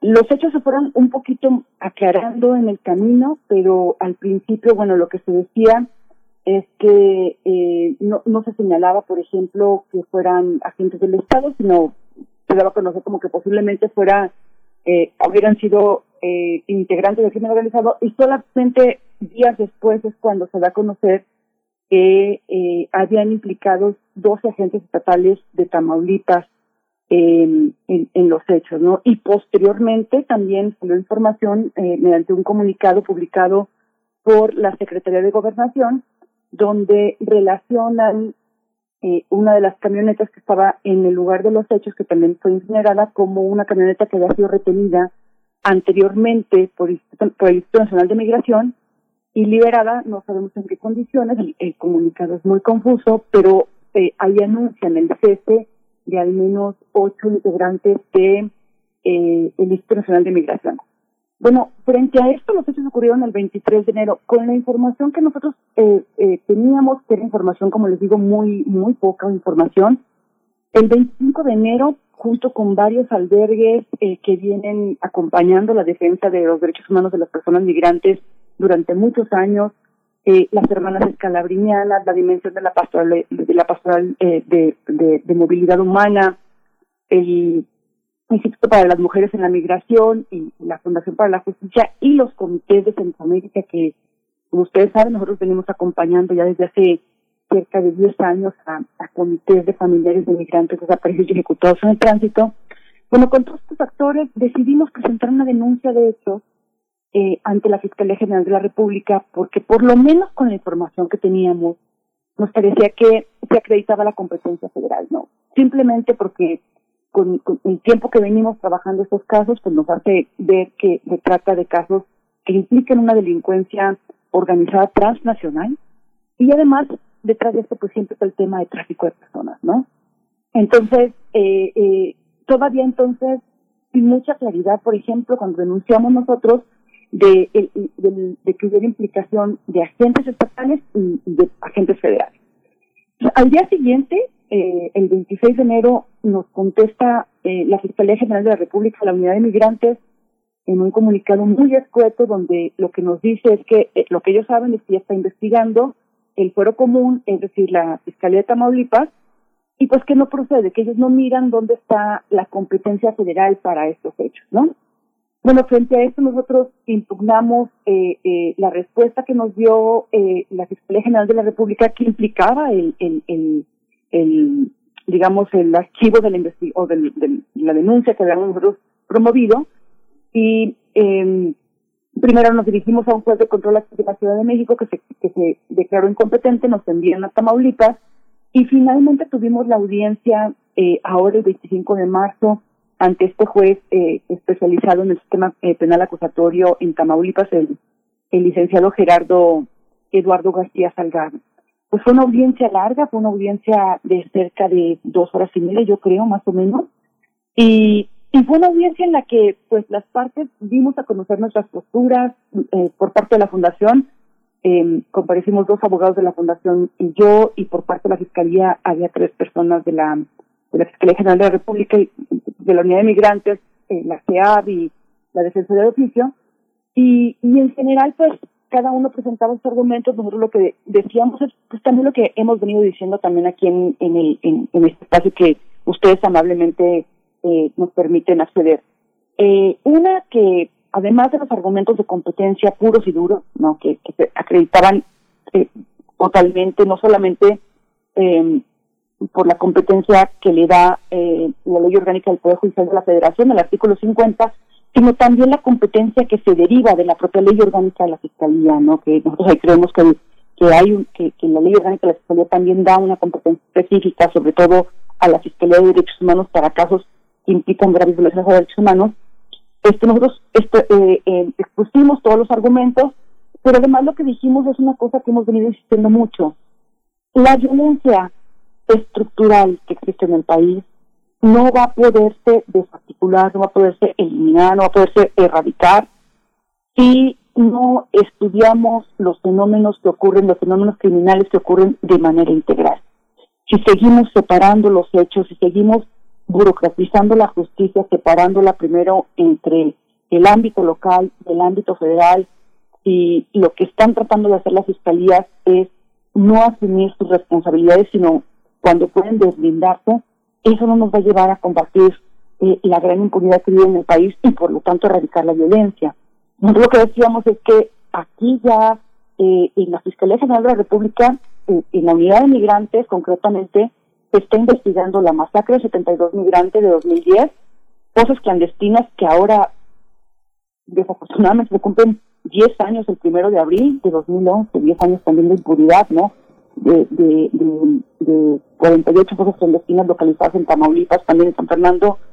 Estas investigaciones están en la Fiscalía. También la masacre de Cadereyta de, de los 49 torsos de mayo de 2010 y la masacre de Güeme de 2015. Entonces, nos costó nosotros como, como Fundación para la Justicia mucho trabajo lograr primero que todo se concentrara en el foro federal, justamente para que no hubiera esta fragmentación de los hechos. Y ya después de que se concentró en el foro federal, nos costó mucho trabajo lograr que se concentrara en una sola unidad y con un solo equipo. Porque lo que nos dimos cuenta a lo largo de varios años es que primero no hay una estrategia para compartir información entre el foro local y el foro federal, no es que armen equipos de trabajo conjunto, lo cual deberían de hacer, de acuerdo a como también lo establece actualmente la propia ley orgánica de la Fiscalía. Y por otra parte, lo que nos tocó ver mucho en la Fiscalía General de la República es que cuando tú tienes las investigaciones en diferentes áreas y en diferentes procuradurías, no se comunican entre sí.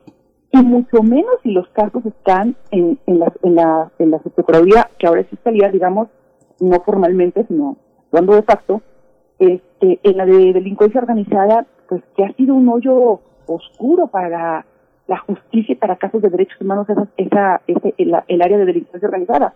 El área de delincuencia organizada es un área imposible para que alguien pueda defender sus derechos como víctima o como imputado.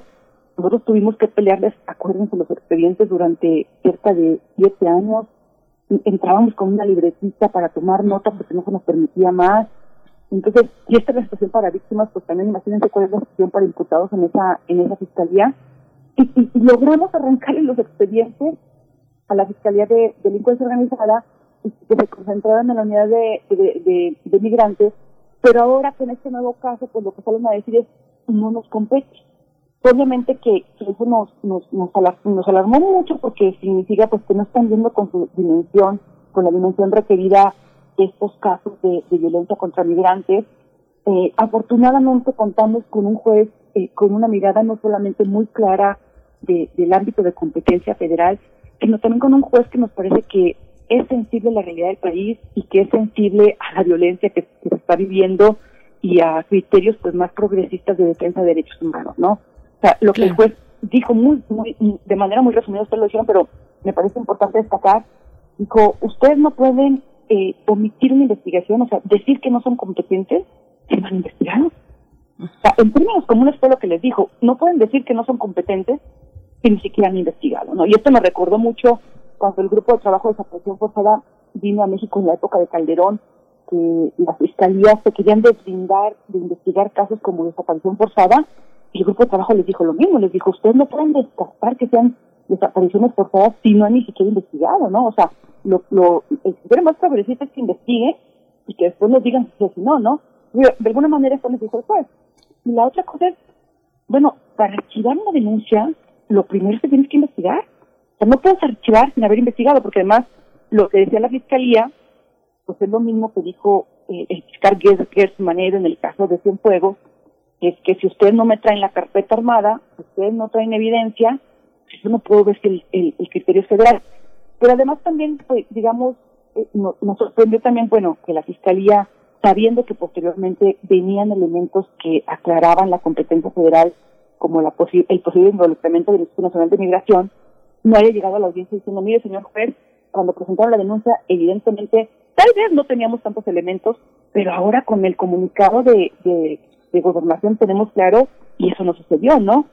Entonces, eh, eh, los criterios dados por el juez nos parecen muy progresistas, o sea, lo que también nos dice, lo que nos da el juez, es el derecho como sociedad de exigir la verdad, de cuestionar eh, las omisiones del Ministerio Público, porque evidentemente nosotros creemos que eh, eh, la, impunidad que vivimos tan fuerte requiere la actuación de toda la sociedad para que monitoreemos y para que vigilemos qué es lo que está pasando con estas instituciones encargadas de procurar justicia. Así es. Ana Lorena Delgadillo, nosotros te escuchamos muy bien, te escuchamos muy bien, pero tú tienes complicaciones.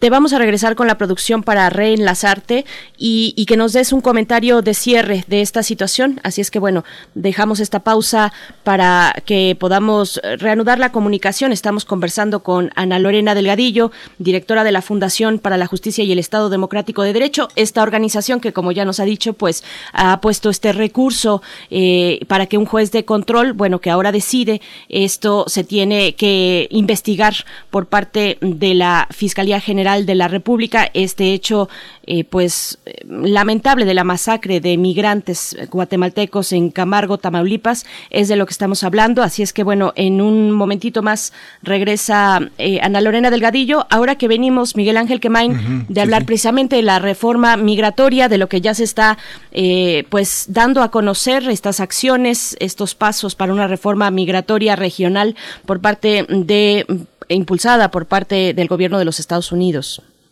Sí, justamente esta, esta visión de Ana Lorena es muy interesante porque muestra, digamos que en lo académico hay una visión que se opone a, mirar a Centroamérica desde el punto de vista de los derechos humanos. Desde hace 20 años se han agravado, estamos en crisis. Jacobo Dayan lo ha, lo ha, subrayado de, manera reiterada en este, en este espacio, pero es muy interesante cómo hay todo un imaginario que se opone a las visiones eh, que les permitiría ver a, a, las propias autoridades que tratan con migrantes este aspecto. Hay una, es como si no, como si no tuvieran ojos para, para ellos, como si no les pudiéramos reprochar esa, esa parte.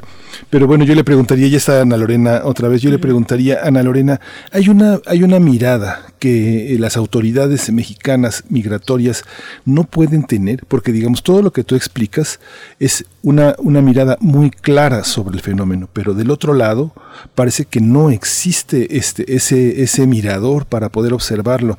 ¿Tú cómo lo ves desde una perspectiva, digamos, más abstracta, más académica, más eh, filosófica, digamos? Discúlpenme, estoy teniendo problemas para escucharlos. Escucho muy de lejos y no alcancé a escuchar la pregunta, Miguel. Sí, existe, existe un mirador dentro de la perspectiva burocrática que está imposibilitando mirar hacia los derechos humanos desde una mirada técnica objetiva, porque la mirada que tú estás ofreciendo, pues es una mirada eh, que está construida desde auténticamente desde los derechos humanos, desde la defensa. Pero hay algún mecanismo técnico que impida esa mirada desde distintos miradores burocráticos que tratan con migrantes en el país? A ver, escuché más o menos, pero, pero creo que te alcancé a oír la idea. Mira, lo que a nosotros nos parece es que es muy importante que, que desde el Poder Judicial y desde las fiscalías introyecten la defensa de los derechos humanos. O sea, la defensa de los derechos humanos no es una cuestión exclusiva ni de las partes que están interviniendo en el proceso, ni de las organizaciones de la sociedad civil, ni de, este, eh, digamos, los, mecanismos de defensa de derechos humanos. La reforma de, del 2008 del artículo primero hacia una progresividad de los derechos humanos, lo que nos deja bien claro es que la introyección y la aplicación de criterios de derechos humanos debe ser transversal a, a todo el Estado mexicano Entonces, cuando eso es lo que nosotros hubiéramos esperado, que cuando se le llega con esta petición a la Fiscalía General de la República, hubiera reaccionado con un criterio de derechos humanos y no con un criterio formalista que, dicho sea de paso, estaba también equivocado, porque estaba aplicando mal la, propia ley orgánica del, del Poder Judicial de la Federación, que es de la que se deriva parte de la competencia, y no estaban aplicando, porque no la han querido aplicar todavía, la ley orgánica de la Fiscalía, ¿no? Esta que se está todavía discutiendo, esta reforma eh, en, en, en, Cámara de Diputados ahora. Entonces, lo que nosotros vemos muy importante de esta audiencia es el valor que el juez eh, da al tema de derechos humanos, el, el valor que da al, al, derecho a la verdad. Además, nos pareció muy relevante que esto haya sucedido en la semana que, que, se, conmemor, que, que, se, se conmemoraba el Día del Derecho a la Verdad, ¿no? Cuando este juez eh, dice toda la sociedad tiene el derecho a saber la verdad y a cuestionar jurídicamente las funciones del Ministerio Público. Este, y lo que también decía que, que, que aquí es una interpretación muy clara del derecho a la verdad es, no es aceptable que aparezcan los restos de 19 personas y que no sepamos como sociedad la verdad de lo, de lo ocurrido. Y además esta es una situación que debe indignar a toda la sociedad. Entonces, ¿qué, qué mejor, Miguel Ángel, que los mecanismos encargados de, vigilar los derechos humanos sean los que lo, los que lo aplican. O sea, ellos mismos también eh, se, se, se, evalúen a través de la aplicación de sus criterios cómo están introyectando no los derechos humanos. Y sí creemos pues, también que es muy importante que como sociedad no nos quedemos callados frente a cosas como estas, ¿no? A veces nos termina sucediendo esto, que vamos y pedimos ciertas cosas y no las autoridades nos las niegan y, a veces no tenemos la disponibilidad de los mecanismos para supervisar o, creemos que evidentemente los, los eh, eh, vivimos en una burocracia todavía institucional en muchas instituciones y es difícil para la persona ir a reclamar, pero sí creemos que eso es parte de adueñar, adueñarnos de nuestros derechos como ciudadanos. Entonces, este, por eso nos parece tan valiosa la resolución de, del, del juez. Nosotros lo que creemos es definitivamente el derecho a la verdad nos pertenece a todos y a todas. Hay que quitarle a las fiscalías ese poder discrecional y autoritario de qué deciden investigar y qué no. En este caso, eh, se abre una puerta para que se investigue toda la corrupción que está detrás del Instituto Nacional de Migración, que no se ha querido tocar y que por mucha reforma en materia de migración que venga a Estados Unidos, que la aplaudimos para la región, si nosotros no empezamos a limpiar la casa, y, en esto me refiero claramente al Instituto Nacional de Migración y a las policías y a las fiscalías, ninguna reforma nos va a poder superar. Y la otra es, es muy importante que se investigue, Miguel Ángel, lo que más nos duele a la sociedad. O sea, esta ha sido una lucha que hemos llevado a cabo, pero sobre todo que han llevado a cabo las víctimas por muchos años y, y finalmente quisiéramos ver a las fiscalías eh, investigando la violencia en la que estamos metidos en el país, que es la que más nos duele, la gran corrupción, ¿no? Así es. Y pues. este, nosotros tenemos que adueñarnos de este derecho de construir la verdad en un país destruido por la violencia, donde desafortunadamente las y los, eh, los más vulnerados siguen sin justicia. Nosotros, como saben, hemos pedido mucho una comisión especial para toda la violencia migrante en San Fernando, las desapariciones y ejecuciones, porque creemos que si no tenemos el involucramiento de un mecanismo internacional que trabaje directamente con las fiscalías, no vamos a saber, no vamos a saber qué, es lo que ha ocurrido. Eso lo es, pues, viendo en las reuniones que hemos tenido para la masacre de los 72, que ustedes nos han dado el espacio también para compartir a raíz de los, de los 10 años, de los 9 años y ahora con los 10 años de Fosas Clandestinas de San Fernando, esta comisión especial se hace muy relevante y cuadra con lo que venía diciendo el presidente de la República cuando estaba en campaña, que se requería una comisión de la verdad para San Fernando. Pues Ana Lorena Delgadillo, Así es, seguimos contando los años y seguimos exigiendo justicia. Te agradecemos mucho por esta conversación, como siempre, y bueno, daremos, daremos el seguimiento que, que, amerita un, un, un, momento como este para el caso de Camargo. Muchas gracias, Ana Lorena Delgadillo, directora de la Fundación para la Justicia y el Estado Democrático de Derecho. Nos encontramos pronto. Muchísimas gracias y cuando gusten platicamos de lo ocurrido la semana pasada en los foros sobre la ley orgánica de la Fiscalía, porque esto que resolvió este juez va muy Mm. acorde con lo que se está pidiendo que no se derogue en la ley. Entonces, también quedo a su disposición si quieren que conversemos sobre esto. Muchísimas gracias por el espacio. Gracias, Ana María. Lo agendamos entonces. Vámonos ya al corte de la hora. Nos despedimos de la radio Nicolaita, 9 con un minuto. Vamos al corte y volvemos a primer movimiento. Vive la experiencia Universum desde tu hogar. Cursos, teatro, visitas guiadas, talleres y masterclass. Consulta cuotas de recuperación y fechas en www.universum.unam.mx. Y ayúdanos a seguir inspirando.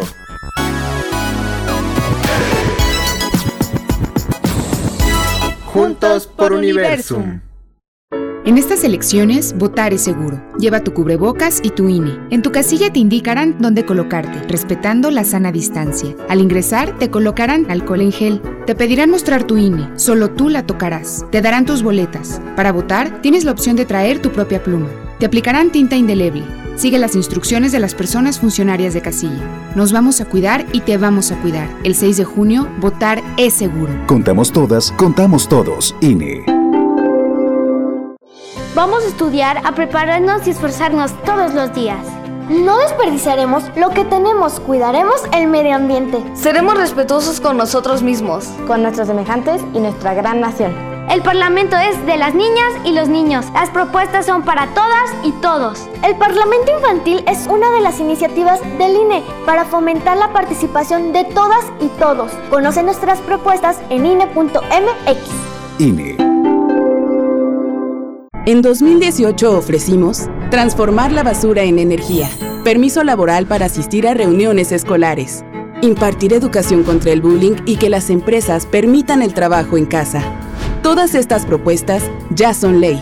En el Partido Verde estamos trabajando en nuevas propuestas para superar la crisis económica y de salud, para detener la violencia contra las mujeres y para vivir con más seguridad. Juntos podemos cambiar nuestra realidad. Partido Verde.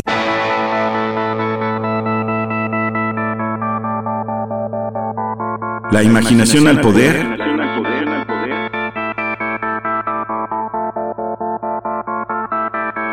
Cuando el rock dominaba el mundo.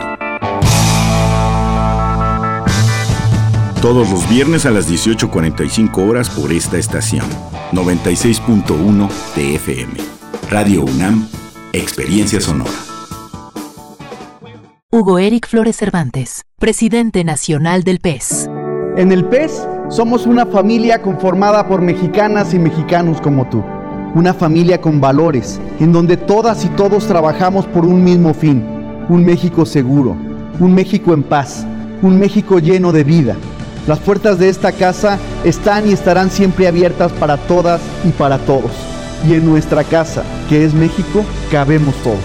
PES, la casa de todos. Gracias por el super, mija. Saliste para ayudar a otros. Doctora Ruiz. Saliste por tu compromiso con tu comunidad. Ya quedó listo su Saliste para que todo siga funcionando bien. Saliste por la gente que te necesita. Que te vaya bien. Saliste por tu familia. Por esas mismas razones, te pedimos que tomes tu cubrebocas y salgas a votar. Solo tu voto decide quiénes ocuparán los más de 21 mil cargos de elección popular en el 2021. Este 6 de junio, el voto sale y vale. Contamos todas, contamos todos. INE. ¿Sabes en quién te conviertes cuando recoges la INE que tramitaste? En una ciudadana o ciudadano que puede decidir quién va a gobernar. En protagonista principal de las elecciones más grandes de la historia. En alguien que toma su cubrebocas y con valor sale a ejercer su libertad. Pero si no recoges tu INE antes del 10 de abril, no podrás votar. No lo dejes para el último. El 6 de junio, el voto sale y vale. Contamos todas, contamos todos. INE.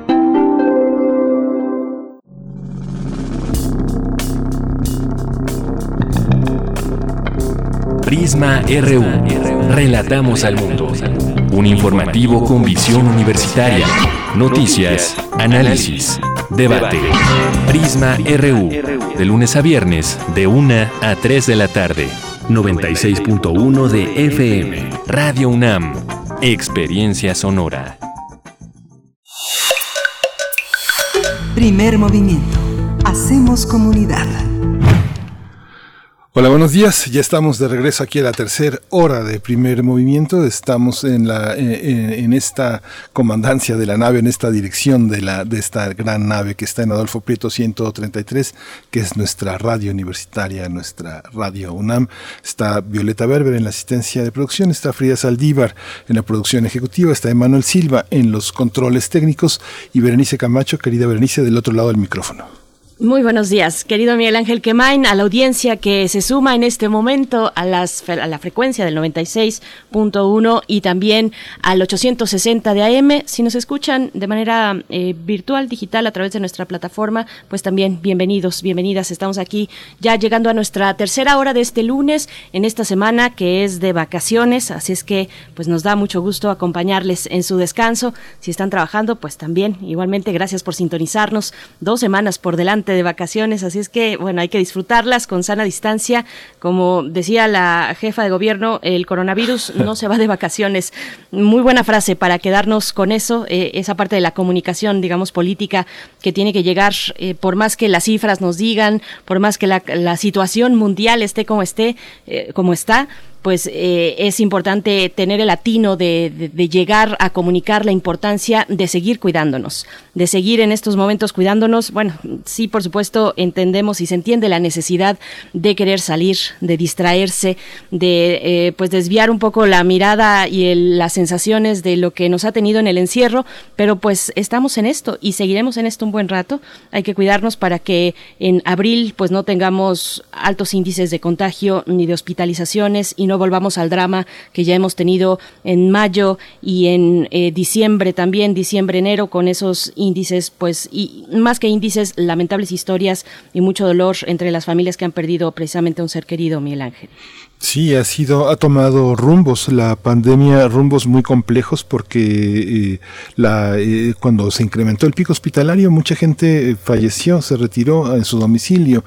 Y el cuidado personal frente a la irregularidad de, cómo se presenta la, la, pandemia ha llevado a que muchas perdón, personas eh, ya con más experiencia atiendan familiares de manera domiciliaria, pero hay un mensaje todavía complejo del gobierno que todavía este, está muy muy presionado por los pues, por la parte de los intereses económicos y la necesidad de apertura. Fíjate, Berenice, que anoche tuve oportunidad de estar en el Milagro, estuve participando en el homenaje a Lourdes Pérez Gay. Ella es la directora de Marionetas de la Esquina, lo que conocemos en la web como La Titería, que es un espacio para el público infantil que se abrió desde 2014. Ella ha trabajado con uno de los más extraordinarios extraordinarios titiriteros del siglo XX, un argentino que llegó en el 72 a México, Lucio Espíndola. Él ha hecho unos muñecos verdaderamente maravillosos. Son, son, auténticos títeres en ese tiempo del títere que eh, él, él, es un muñeco fijo, este, sin embargo, siempre está en la transición entre la alegría y la tristeza, entre la solemnidad y el júbilo.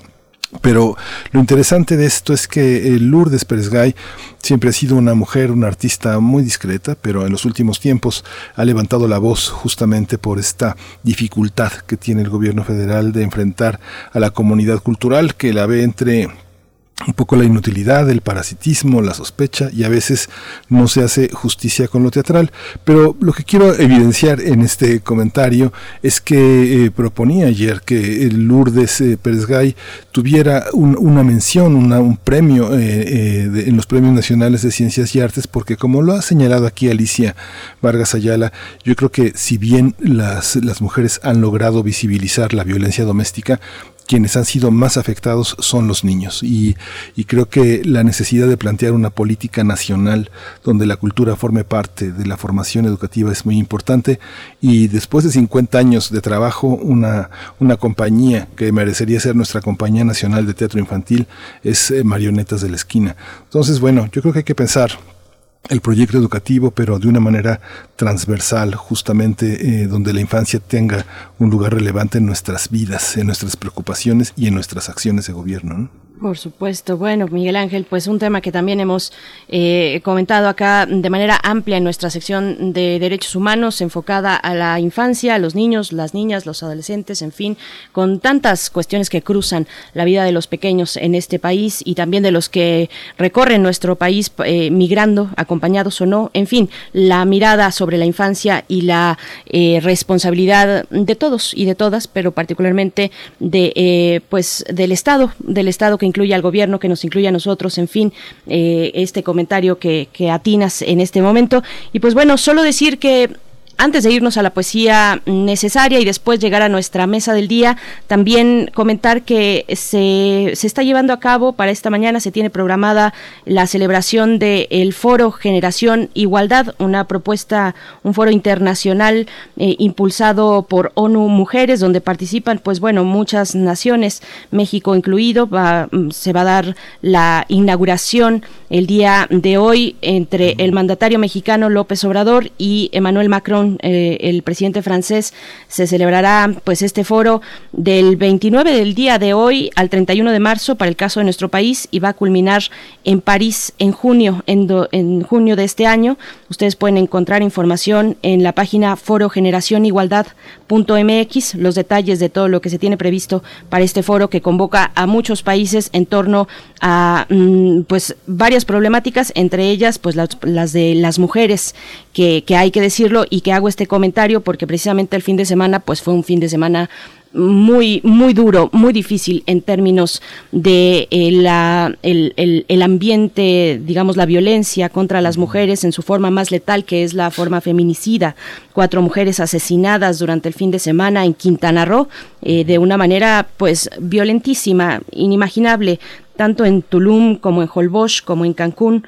Eh, en, en, un, en, uno de los casos, el que tuvo lugar en Tulum, pues se trató de una mujer migrante salvadoreña que murió a manos de la policía de la policía eh, del, del, ayuntamiento. Así es que bueno, eh, y, y, otras más historias que no nos da el tiempo, pero de describirlas cada una, además de lo descarnado de la situación, de las condiciones en las que fallecen eh, con, con, motivos feminicidas, pues con una en una investigación feminicida o en un contexto, digamos, de estas características en el estado de Quintana Roo, no dejarlo pasar nada más ahora que estamos viendo que se inaugura el foro Generación Igualdad de ONU Mujeres, Miguel Ángel. Sí, tremendo, es ese no dar crédito a la crueldad y la violencia. Uh -huh. eh, yo creo que es difícil que un escritor, que un poeta, que un imaginador, un cineasta, imagine tanto dolor, ¿no? Es algo, este, digamos que es algo que sí solo pasa eh, en la realidad, el exceso de la violencia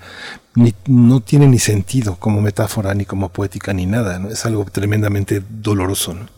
Por supuesto. Y bueno, solo cerrar el comentario eh, diciendo que el día de ayer pues se apostaron afuera de eh, en una protesta pacífica, eh, en una vigilia en la víspera del Foro Generación Igualdad del que hablamos, pues familiares de víctimas de feminicidio afuera de Palacio Nacional durante la tarde y noche del día de ayer, pues ante estos estos crímenes eh, atroces que se siguen dando en nuestro país, entre 10 y 11 feminicidios al día. Ahí está la realidad. No podemos pasar a nada más si no está cubierta esta parte de la vida, de la justicia eh, para las mujeres, pero también para pues a todos los que atraviesa, particularmente las personas migrantes también, por supuesto. Así es que bueno, con esto esto tan complicado de, de eh, procesar, Miguel Ángel.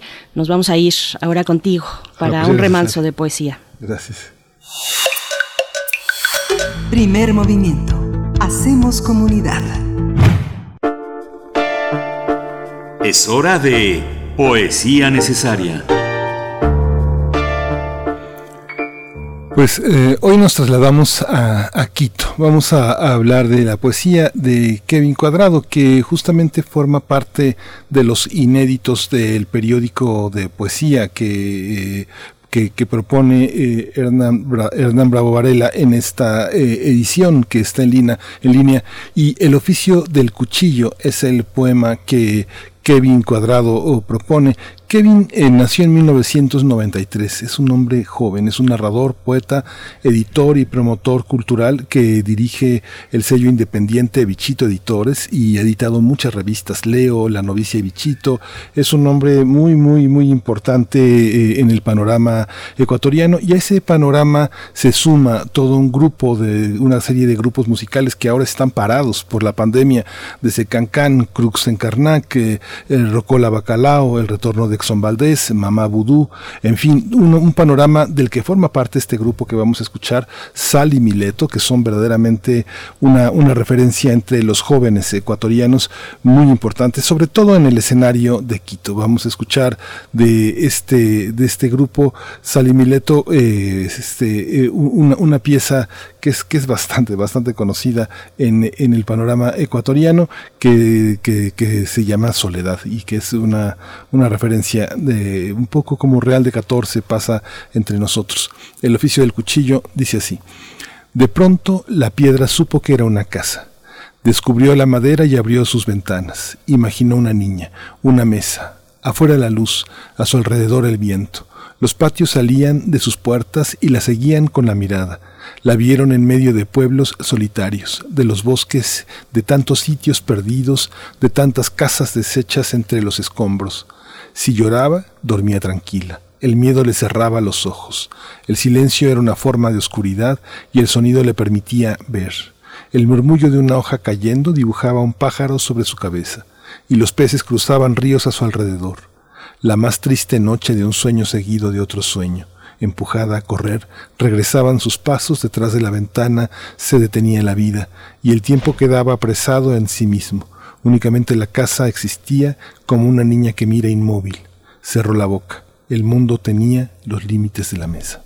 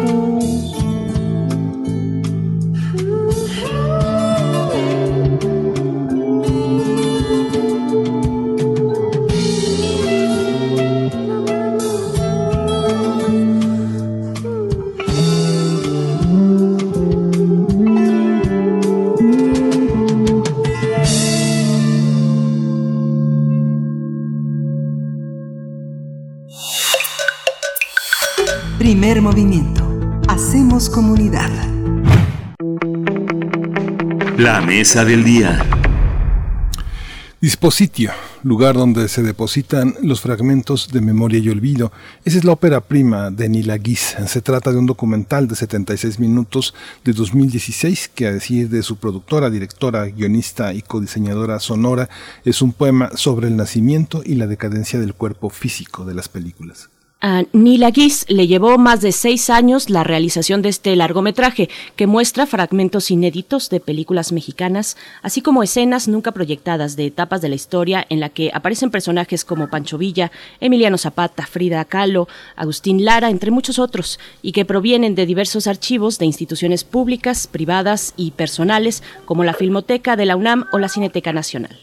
El documental presenta la belleza de las cintas de celuloide en fragmentos digitalizados de nitrato, acetato y poliéster en distintos formatos. Hay que recordar que el nitrato de celulosa es un material muy inflamable, proviene del algodón, es orgánico y se desintegra. Dispositio, lugar donde se depositan los fragmentos de memoria y olvido, se puede ver actualmente, está disponible en el portal de la Cineteca Mexiquense como parte del ciclo El Estado de México en el cine, que presenta 12 títulos disponibles en línea, en línea hasta el primero de abril. Vamos a conversar sobre este documental, los archivos fílmicos y la importancia de preservar la memoria en el cine. Ya está con nosotros Nila Guis, ella es cineasta, restauradora fílmica, directora de Dispositio y fundadora de la Asociación Mexicana de Artistas y Profesionales del Cine y el Audiovisual. Bienvenida, eh, Nila. Hola, muy buenos días. Muchísimas gracias por la invitación. Gracias, Nila Guis. Te saludamos, Miguel Ángel Quemain y Berenice Camacho. En un momento más se unirá a esta charla Francesco Tabuada. Es cineasta, documentalista y guionista y también eh, participante en esta pieza. Eh, te, te, pregunto, Nila Guis, bueno, muchas cuestiones se nos desbordan porque queremos saber las implicaciones de la realización de una pieza como esta, una ventana a la cual asomarnos que implica el de lo que implica el trabajar con archivos históricos, audiovisuales. Mm, empecemos, te pediría, por el tratamiento técnico y de restauración. ¿Qué tipo de materiales están presentes en este largometraje tuyo?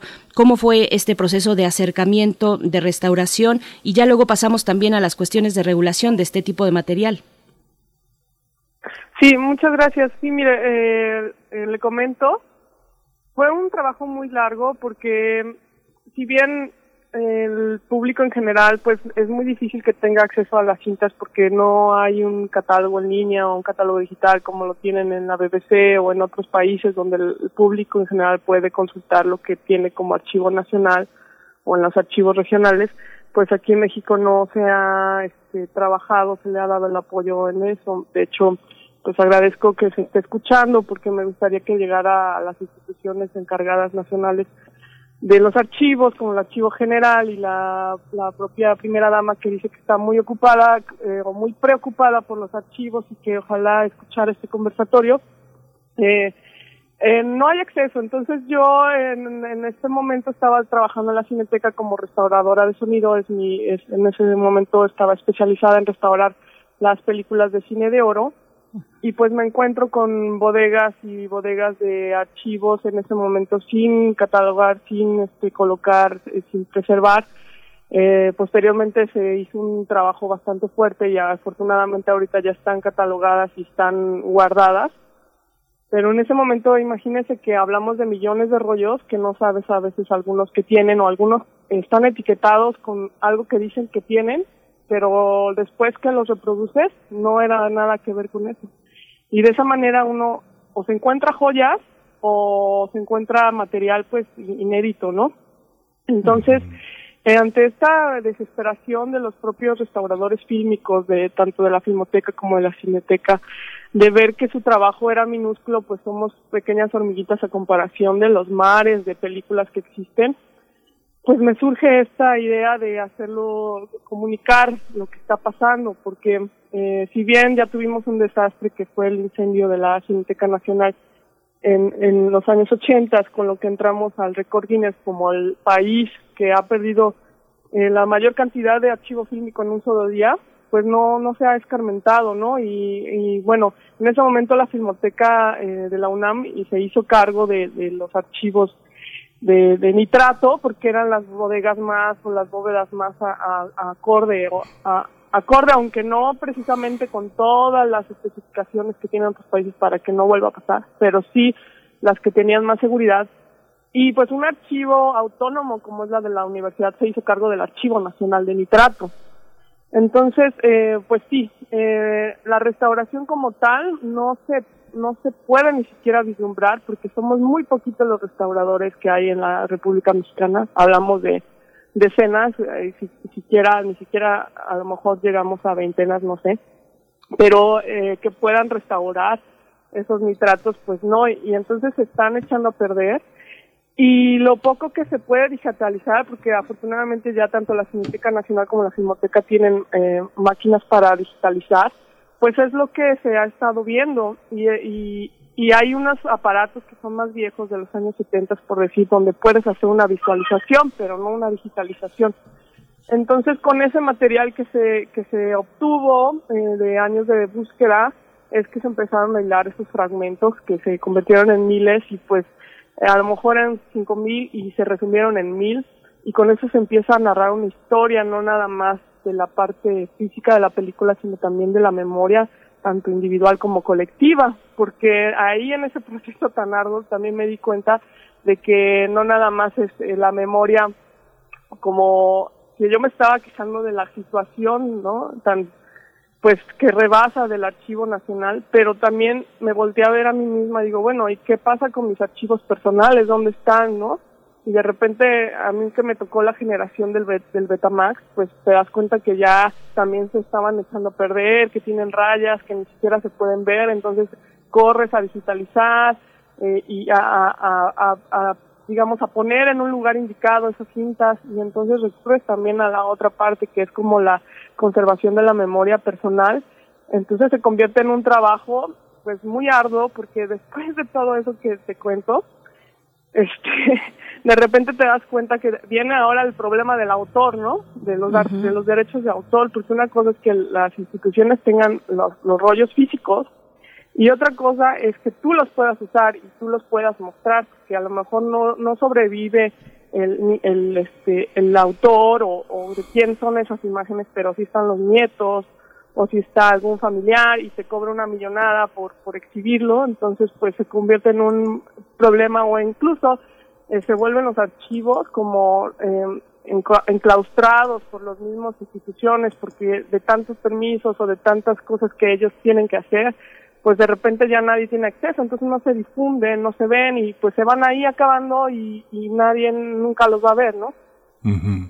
Hay en esto que comentas eh, muchos, muchos aspectos que, bueno, eh, eh, hay una enorme avidez por comunicarnos todo esto, Nila, pero bueno, ah, yo tuve oportunidad de ver ampliamente, deteniéndome con mucho cuidado en el, en el trabajo que hiciste, esto que llamas un ensayo cinematográfico que es de, de enorme belleza y donde te sitúa a ti como una, una sobre todo, una observadora del propio trabajo de restauración y, y de memoria, hay que decir que es un ensayo, pero que contiene un trabajo de investigación y periodístico en el que entrevistas a muchos restauradores, a muchas figuras anónimas, tanto de la investigación histórica como, de la, como del resguardo de archivos. Y también colocas una cantidad de imágenes que están en la memoria colectiva, desde comerciales, spots, eh, hasta escenas que no habían sido vistas con muchas figuras protagónicas del espectáculo y la cultura mexicana, pero también hay una propia imagen y una historia personal donde pones eh, sobre todo la idea de que la memoria es algo muy muy muy importante y que aparece cuando menos se espera. El recuerdo es algo por ejemplo, eh, volver a ver a tu abuela, volver a ver a tu abuelo, figuras que, en el caso de tu abuelo, un hombre que murió hace 10 años, de verte a ti misma de niña, este, charlando con la cámara, o primas tuyas que fallecieron en un accidente automovilístico y que las vuelves a ver. ¿Cómo es esta idea de hacer un ensayo? ¿Qué representa un ensayo? Fuera de todas estas cuestiones históricas y de, y de trascendencia política e histórica para el país, ¿cómo te sitúas como ensayista cinematográfica frente al caudal de más de mil fragmentos de imágenes? Muchas gracias por la pregunta, porque justo ahí es donde entra el trabajo verdadero de uno como cineasta o como, como, como diríamos, como compartidor o como explorador y, que quieres realmente compartir un sentimiento, no nada más un reportaje como tú lo mencionas, sino un sentimiento, una emoción al, al público, a, a tu otro yo, ¿no? Al que te está viendo, porque muchas veces tú dices, está pasando esto, pero realmente que llegue a ser una nostalgia o que llegue a, mover a alguien para que para que tome en cuenta el tema, pues ese ya es otra otro trabajo bastante bastante difícil entonces es cuando exactamente te, pones a ver, bueno, ¿qué es lo que me está, qué es el sentimiento que a mí me está moviendo para comunicar este tema y cómo lo hacemos, ¿no? En este caso, pues sí, tuve muchísima ayuda de mi editor, Gustavo Madrid, porque empezamos pues con mares, ¿no? Cinco mil más de, de, de, fragmentos, muchos, muchos discos duros, que incluso, pues en, el trabajo de cineasta sí te, también te das el, con el problema de la conservación de los discos duros, ¿no? Porque ahí también nos robaron los discos duros, entonces afortunadamente el editor ya tenía como un, un resguardo de, de los, del primer corte de los archivos que estábamos ocupando y pues se rescató el documental. Pero cómo hilar esa memoria colectiva con la memoria individual y en ese momento tenía mi abuelo algunos años de, haber muerto, pero ahora ya tiene pues, ya dos décadas, ¿no? Entonces, eh, de repente tú empiezas a digitalizar tus archivos y es lo que yo le quería comentar al público, pues no, saben a veces dónde están sus cintas, sus cassettes, si te encuentras con tu abuelo vivo, con tu abuela viva y eh, incluso con tus papás, ¿no? Entonces es una emoción tremenda, eh, te causa risa, te causa todo y, y de repente cómo hilas ese discurso que es tuyo, muy íntimo, ¿no? Con, con toda la memoria colectiva, porque hay que resaltar que que por ejemplo en, el documental aparecen comerciales de en ese momento de una pasta de dientes que tú puedes usar y que, y solita le, le pone pasta y que es como muy moderno y te da mucha risa y y aparecen otras marcas que también dices y son como memorias a las que acudimos todo mexicano. Todo el mundo sabe quién es Zapata o todo el mundo sabe quién es este tal marca que aparece a lo mejor no entonces te das cuenta que no nada más es tu memoria personal, sino también partes de una memoria que compartes con un país y de ahí todo tiene sentido y significado. Y, y realmente yo no sabía cómo terminarla y luego me di cuenta, ahora sí que de los azares del, del destino, hay una parte donde aparece un, un lago en, en Michoacán, porque aparte hicimos la parte no nada más de hilar los fragmentos, sino fuimos a filmar por ejemplo, los campos de algodón de Sonora, haciendo em, emotividad de que el, algodón, el nitrato viene de algodón, o fuimos a filmar acerca de los, este, lagos en Michoacán, porque pues también para hacer las cintas y revelarlas se necesita el agua, fuimos a filmar las, las, las minas de plata, porque también el nitrato lleva plata, ¿no? Entonces en, me encuentro que después de que habíamos filmado con, en estos lagos de Michoacán, y seguimos viendo los archivos, hay exactamente una toma muy parecida, pero de los, de, los años 1900 y tantos. Entonces ahí como que se cierra el proceso y, y, pues se hace un análisis de, de, de los espacios comunes, ¿no? Mientras te escuchamos, Nila, también podemos escuchar en esta narración que es muy reflexiva, te podemos escuchar eh, pensando en cómo se construye un guion, el guion de una pieza como esta, en la que intervienen archivos de muchos tipos y de muchos orígenes. Eh, te pregunto, por ejemplo, nos hablas de los archivos personales, de tus archivos, también iniciabas eh, con la cuestión de los archivos históricos. Y ahora te pregunto sobre las colecciones privadas. ¿Cómo es, qué tipo de vicisitudes se presentan ante una realizadora como tú que trabaja con este tipo de materiales cuando también se abordan colecciones privadas? ¿Cómo está esta cuestión de la regulación de este tipo de materiales? Sí, afortunadamente yo te quiero comentar que en cuestión de las este, colecciones privadas tuve muchos apoyos de los coleccionistas privados y, y se dieron sus derechos. Sin embargo, no me sucedió con las colecciones regionales o o nacionales porque justo intervinieron los familiares o alguien que o los mismos eh, digamos trabajadores de acervos que pues ellos tienen un compromiso con con los derechos de autor no por su misma formación. Entonces pues eh, realmente eh, no hay cultura no hay una digamos un reglamento una jurisdicción muy clara de cómo debes usarlo y cuándo sí debes usarlo y por qué debes usarlo entonces, pues se vuelve como casi imposible usar los archivos y de hecho así fue. Tal fue el caso que tuve que firmar o, poner los créditos de mi documental como Community Commons, es decir, que son de todos, ¿no? O sea, Creative Commons, Community Commons, que es un término que se ha acuñado para decir no se va a lucrar con este documental, solamente es para el pueblo de México y para que la gente lo vea. Y, de, y como esta firma es muy novedosa y no se ha trabajado mucho aquí en México, lo que ha sucedido es que el documental está vetado, o sea, no se ve en ningún lado, no pudo ir a ningún festival, eh, no se ha visto, entonces pues ahora sí que seis años de hacer el documental más dos años de tratar de exhibirlo, pues se convirtió para mí en un mar de lágrimas y al punto de que te voy a ser sincera, una depresión que comparto a veces con muchos de mis, de mis compañeros cineastas, de que sí hay 13 salas para ver una, un, título gringo, ¿no? Pero no hay ningún lado para exhibir tus proyectos. Y sí se en una depresión al grado de que dejé de pensar en ello y me dediqué a hacer otras películas, pero ahora justo pues eh, me encontré con otro compañero que es Francesco Taguada que me dijo, oye pues esto este es una joya, hay que ver cómo se exhibe, ¿no? entonces eso como que me volvió a motivar. Y pues eso nada más comentarles que que no se puede ver, pero que aprovechen ahorita que la Cineteca Mexicana se lo retomó porque este, soy originaria de Toluca y está retomando mi trabajo hasta el 1 de abril.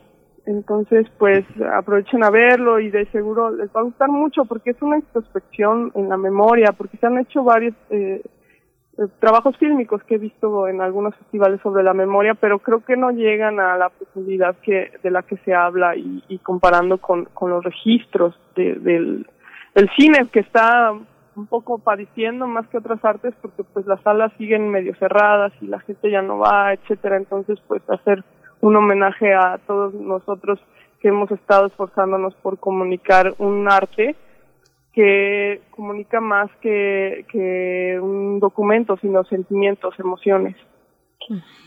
Sí, es muy impresionante y muy doloroso. Compartimos tu, tu, tu, tu dolor y tu tristeza porque finalmente no sé, cuando vi tu trabajo eh, recordaba pues toda esta, todos esos trabajos de Kino Pravda, de Siga Bertog, toda la exposición de este discurso extraordinariamente fragmentario que presentó Godard en su momento, y cómo en la cinemateca francesa es de lo más natural, incluso en la, en la cinemateca catalana, esta parte de documentalistas eh, reflexivos es una parte que eh, justamente me explico completamente que te dirijas a Beatriz Gutiérrez Müller, que está eh, de alguna manera responsable de esta memoria, porque en los archivos mexicanos se restauran las propiedades de estas eh, grandes familias que luego restringen los derechos de uso, desde televisión educativa hasta el Archivo General de la Nación, la Fototeca de Pachuca, este, en fin, la cantidad, eh, todo lo que tú conoces muy bien, toda la parte de la Cinemateca de Coyoacán.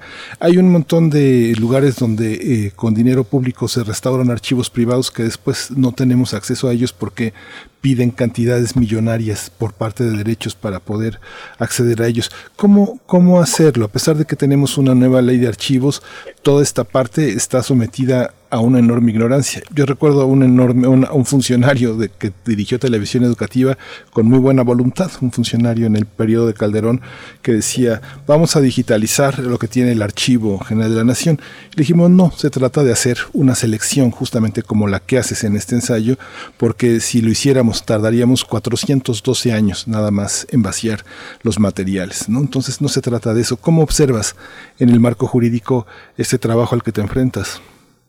Agradezco mucho tu comentario. Fíjate que ese es el punto de todo este esfuerzo, porque exactamente, hay muchísimos rollos, no nada más que hay que digitalizar, hay muchos en comodato. Comodato es un término que nos maleficia ahora sí a todos los mexicanos, porque hay familias, como tú dices, llegan y entregan, o archivos privados que llegan y entregan 400 rollos, 1000 rollos, no sé, una cantidad de rollos, y los estamos guardando en nuestras bodegas que se pagan con erario público, que cuesta un dineral porque las, las bodegas tienen que estar con control de humedad, con control de temperatura, etcétera, que se paga este personal para acomodarlos, para cambiarlos, para etcétera. O sea, es un dinero que estamos destinando todos los mexicanos para guardar esos rollos y en un momento dado llega la familia y dice, ay, ¿sabes qué? Ya dame mis rollos. Y entonces todo eso que estuvo en comodato en préstamo, pues lo pagamos y nadie lo disfrutó, ¿no? Entonces sí debería de haber eh, un convenio en donde se diga, ok, hay como dato, pero tú cedes los derechos para usar de investigaciones, o no estamos hablando de que, que todo mundo, o que haya tarifas, o sea, en otros países lo que hacen es que, a ver, para maestros una tarifa, para investigadores otra tarifa, para comerciales otra tarifa, ¿no? Y es lo justo para un ciudadano que quiera acceder a sus archivos. Entonces debería de haber un reglamento primero para que todos los mexicanos los podamos visualizar, porque no estamos hablando de usarlos. O sea, tenemos que visualizarlos, no sabemos ni qué hay. Entonces, que cualquier niño de, preparatoria pueda decir, a ver, a mí me interesa investigar eso, quiero ver qué estaba pasando en esa época, ¿no? Y que tenga el derecho. Y no es difícil, se trata de, o sea, se necesita mucho presupuesto, sí, porque se necesita eh, pasar todo en digital para que tú, como lo hacen en otros países, entres a tu computadora, veas el archivo en un tamaño muy pequeñito y de ahí decidas que hagas un pre, una preedición, por decirlo así, ¿no? Eso por un lado. Y la otro lado, que es muy importante, que es la ignorancia. Eh, los que han estado a cargo de, de la cineteca, no todos, porque realmente hay gente muy, muy, eh, de hecho, este, Alejandro Palayo me, me ayudó mucho a, acabar este, este, proceso que no, no le veía fin. También Pablo Astorga, ¿no? Pero hablo de los que están abajo, que ya llevan años, este, pues ahí, este, ya ambiciados, me refiero. Hay que llegar a hacer capacitación, hay que hacer inclusión, etcétera, este, eh, para que haya otras formas de ver que ya cambió, estamos en el año 2021, hay muchas necesidades y sobre todo la ignorancia de las personas que están más arriba de ellos, o sea, los, los gobernantes, el, el presidencia, ojalá le digo a Beatriz que escuche esto porque eh, hay mucha ignorancia de lo que acontece, o sea, porque de repente tú puedes dictar una ley, pero no hay un reglamento, no hay un acercamiento a los que están trabajando directamente con esos archivos y decir, a ver, ¿cómo podemos hacer? Porque es importante, así como se están eh, resguardando las bibliotecas, invirtiendo las bibliotecas, también estos rollos son invaluables, o sea, no va a haber otro, no va a haber otro documento, hay muchos eh, rollos únicos entonces, en el momento que se echan a perder, pues no hay otra cosa. Entonces, son tesoros que necesita realmente tener un seguimiento, un plan, un desarrollo para poder lograrlo y que ojalá que después de ocho años, porque te estoy hablando de que casi una década es más, porque yo empecé en 2012, ajá, y seis años para terminarlo y lo demás para exhibirlo. Después de una década, ojalá, la situación sigue más o menos similar, ojalá que haya valido la pena, no nada más el esfuerzo de mío, sino de todo mi equipo de trabajo, para que realmente hoy en día se, se vea de cerca y se haga un plan de desarrollo y un plan de digitalización de archivos para que los mexicanos puedan disfrutar de la inversión que se ha hecho todos estos años. Estamos conversando con Nila Giz eh, acerca de su ópera prima, mm, este eh, pues ensayo cinematográfico documental titulado Dispositio, lugar donde se depositan los fragmentos de memoria y olvido. No hemos podido, no hemos logrado contactar con Francesco Tabuada, que también es parte de eh, importante de, de este proyecto, pero te pregunto, Nila, me regreso un poquito a lo que muy al principio nos comentabas, tal vez por encima, y quisiera que profundizaras por, por la naturaleza de un espacio como este en el que estamos conversando, un espacio de difusión del el quehacer universitario, te pregunto sobre, eh, se necesitan muchas cosas, ya nos decías, se necesita un gran presupuesto, se necesita voluntad, se necesitan instituciones, en fin, y se necesita también eh, profesionales, se, requieren restauradores fílmicos, eh, por ejemplo. ¿Qué hay de esa oferta académica? ¿Qué, instituciones están formando a los restauradores? Eh, ¿por, qué, ¿Por qué tenemos este déficit tan dramático como nos comentabas al inicio? Excelente pregunta, muchas gracias. Fíjate que uh, incluso eh, tu servidora y otros servidores nos fueron a, a capacitar a Pordenone Italia porque no había una especialidad tal cual de restaurador fílmico, apenas se hace uno en la práctica profesional. Hay una escuela de restauración nacional en donde enseñan restaurado, eh, restauración fotográfica, por decir que es la más acercada, y de ahí, pues, por ejemplo, Fernando Sorio, que ha sabido bastante, eh, que ha sido de los precursores para ligar estas enseñanzas de la fotografía hacia el filme, pues ha hecho documentos, etcétera, aquí en México, ¿no? Ah, y em, eh, Francisco Gaitán, otros grandes maestros que a, raíz de eso hemos aprendido, pero no hay una escuela de restauración física, no hay una especialidad y tampoco creo que ya la, alguien le interese realmente hacer una escuela de esto porque ya el cine tal cual como era, como en rollos, ya se murió, ya no hay producción. Acabo yo de vender mis últimos ocho rollos a una escuela de cine y ya no puedes conseguir, es como un lujo ya filmar en, en 35 milímetros. Entonces, ahora más bien hacer una capacitación para todos esos que ya saben de fotografía o todos los que ya están inmersos en, en, en, los archivos para capacitarlos, ese sería un buen, un buen comienzo. Y el otra, la otra cosa que te quería comentar que este, este trabajo, esta ópera prima fue parte de eh, mi maestría en cine documental, que si bien pertenece a, a, la Escuela de Artes de la UNAM, está incorporada al, al, al, que era el CUEC, ahora es el ENAC, la Escuela de Cine. Y también por ahí empezar, porque fíjate que no, aunque es escuela de cine, eh, también tiene su archivo fílmico, está al lado de la filmoteca, pero no hay tampoco una un diplomado de restaurador fílmica o algo, también ahí se tiene que empezar. Y pues recordar, porque la eh, también fue una traba, por, decir, eh, eh, ahora sí que hay una muestra del cine del, del CUEC y se hace año con año y pues en toda esta década que le comento pues aunque yo ya me titulé gracias a que esa fue otro gran evento porque pues hice una tesis de 200 páginas acerca de esta película eh, les recomiendo que la lean, está en los acervos de la UNAM.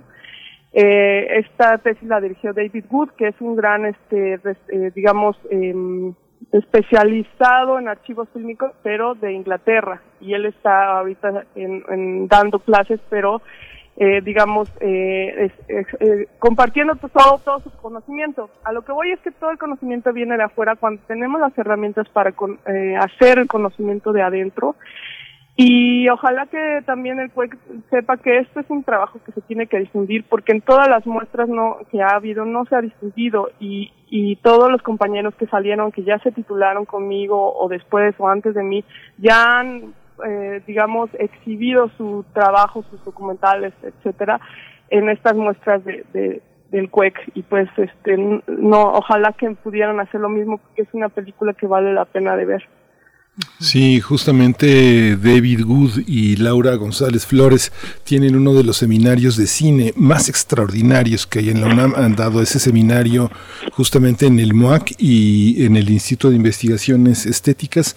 Han desarrollado toda una serie de formatos de análisis totalmente originales de una metodología extraordinaria y justamente en teoría del cine han desarrollado todo un programa que, que le da que le daría no existe un posgrado en estéticas que, tuviera al cine como, como un objeto independiente propio de indagación en esta parte eh, cómo estamos en el ámbito teórico. Eh, tenemos críticos, tenemos críticos importantes. Hay críticos muy polémicos, como Jorge Ayala Blanco, por ejemplo, que es uno de los grandes maestros, pero también hay otros que están, desde Leonardo García Chao, Nelson Carro, este, eh, Felipe Coria. Eh, ¿cómo, ¿Cómo observas la reflexión sobre el cine y las posibilidades de que la crítica eh, redigiera, relabore las propuestas originales de cineastas que podrían parecer incluso desquiciadas, delirantes, pero que son innovadoras? Sí, gracias. Fíjate que ahorita que dices de la crítica este, cinematográfica, Aurelio de los Reyes, eh, mm. tengo una cuestión que, compartir. A mí me da mucho orgullo eh, cuando, bueno, tuve una selección, fuimos a la Giornate de Cinema Muto en Italia, y allá le dieron una medalla de oro por justo su trabajo que ha hecho sobre todo los archivos restaurados y sobre todo los, eh, digamos que Aurelio de los Reyes realmente es una figura internacional y que todo mundo pues ahora sí que reconoce y pues aquí en México de repente ahí está como rezagado todo su trabajo, ¿no? Y también hay que reeditar muchos libros de Aurelio de los Reyes porque ya no ya no hay ediciones disponibles. Todo lo que consulté tuve que ser en bibliotecas públicas porque ya no hay ediciones para conseguir sus libros.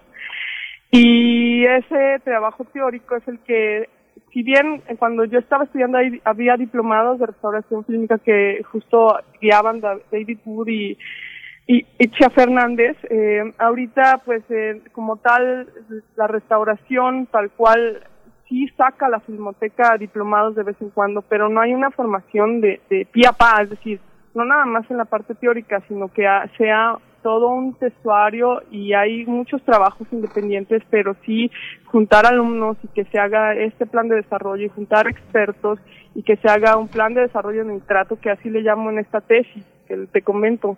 Esta tesis que estaría muy bueno también eh, compartirla como una eh, teoría para todos los cineastas, porque si bien los cineastas tampoco son eh, conscientes de dónde va a terminar su trabajo, porque siempre la cuestión de la conservación tiene que ser una cuestión consciente, ¿no? Más allá de que seas productor, tienes que saber a dónde van a terminar tus filmes. Entonces, si hay teoría también en, la parte de la UNAM donde está eh, filológica, también tienen teoría, pero no hay un, una condensación de la teoría que se enfoque a los restaurados fílmicos o a su conservación cinematográfica. Hay un trabajo muy bueno en, jurídicas, ahorita se me fue el nombre de la, de la doctora que hizo un compendio de, de la jurisdicción en cine, pero como ella misma lo menciona, ya es un trabajo antiguo y hay que empezar a condensar todo, todo lo que hay, pero es un trabajo también interdisciplinario. Eh, Nila, estamos ya llegando al cierre de esta charla eh, y, te pregunto, bueno, ahora se expone, se proyecta esta pieza tuya, tu ópera prima, en el sitio de la Cineteca Mexiquense. Ahí está disponible para quien quiera acercarse. Eh, le damos, les damos en un momento más, bueno, cineteca.edomex.gov.mx, ahí está perdón, dentro del ciclo El Estado de México en el cine. ¿Dónde más, qué otros foros eh, vienen a futuro donde se puedan proyectar, se pueda proyectar tu documental? ¿Girar por festivales internacionales es una posibilidad?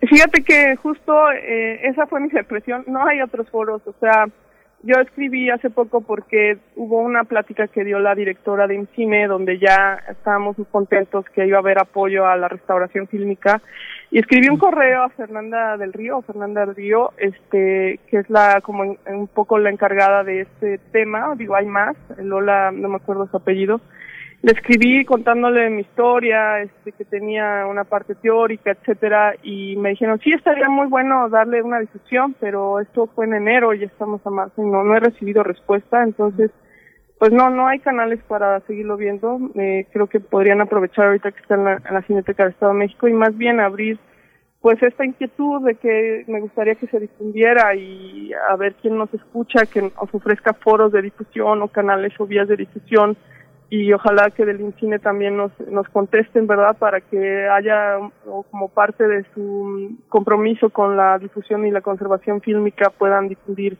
y hacer un, un circuito de festivales, aunque no sea para concurso, pero que sí sea para con fines de, de que se pueda proyectar. Sí, pues muchísimas gracias, eh, Nila Guis, cineasta, restauradora fílmica, directora de Dispositio y bueno, fundadora de la Asociación Mexicana de Artistas y Profesionales del Cine y el Audiovisual Le deseamos mucha suerte también a este objeto, este bello objeto que se llama dispositivo y que, y que enriquece la historia de nuestro cine. Muchas gracias por estar con nosotros esta mañana. Muchísimas gracias por la invitación y me da mucho gusto que haya un espacio donde uno pueda expresar como artista las inquietudes. Muchas gracias. Gracias, gracias a ti, Nila, Nila Guis. Bien, pues eh, vamos, vamos a hacer una pausa. Bueno, antes les dejamos la liga para que ustedes puedan acceder fácilmente a este espacio donde la Cineteca Mexiquense ha dispuesto su ciclo El Estado de México en el cine, donde se encuentra entre 12 títulos, está Dispositio precisamente que dirige Nila Guis, que es su ópera prima. Vamos a hacer una pausa, recomendaciones literarias con nuestra compañera, colega, eh, periodista, escritora Verónica Ortiz desde el Fondo de Cultura Económica, Sucún, Sucún de Sucún Felipe de Felipe, Carrillo Puerto, de Armando Bartra, es la selección de esta mañana. Muy buen día. Saludos a todo el equipo de Primer Movimiento y a ustedes, sus radioescuchas. Recontar la historia es un asunto de especialistas, pero también de escritores y escritoras. Por eso el reciente libro de Armando Bartra, Suku Un, Felipe, Felipe Carrillo Puerto y la Revolución Maya de Yucatán es tan atractivo. Narrada como novela, esta biografía de naturaleza híbrida incluye documentos, diálogos, testimonios y referencias bibliográficas. El texto reconstruye y nos acerca aspectos de la vida de un hombre que dedicó su existencia a buscar el bien de sus conciudadanos.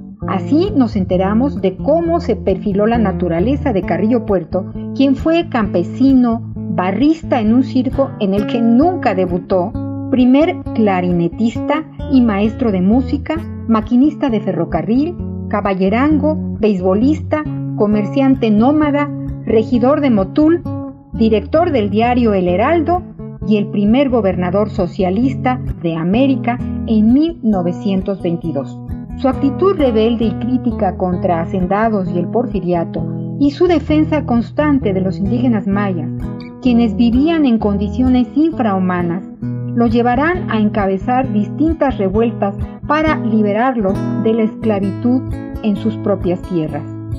Cito. Ya como gobernador, Carrillo Puerto siguió buscando armar al pueblo, lo que se traducía en el armamento de policías de los municipios, gobernados casi siempre por socialistas.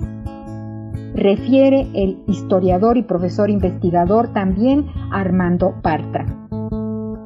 En el último capítulo, El fin del principio 1923-1924, el más largo del libro, es también el que detalla con mayor precisión estos turbulentos años de traiciones y vicisitudes que Carrillo Puerto y sus seguidores enfrentaron publicado por el Fondo de Cultura Económica en su colección Historia, Armando Bartra nos entrega Suku Un Felipe, Felipe Carrillo Puerto y la Revolución Maya de Yucatán. Texto imprescindible para comprender mejor esos años entre 1913 y 1924 en Yucatán. Las librerías ya están abiertas o puede pedir sus libros a elfondoenlinea.com. Sigamos cuidándonos. Quédense en casa leyendo. Más libros, más libres. Hasta la próxima.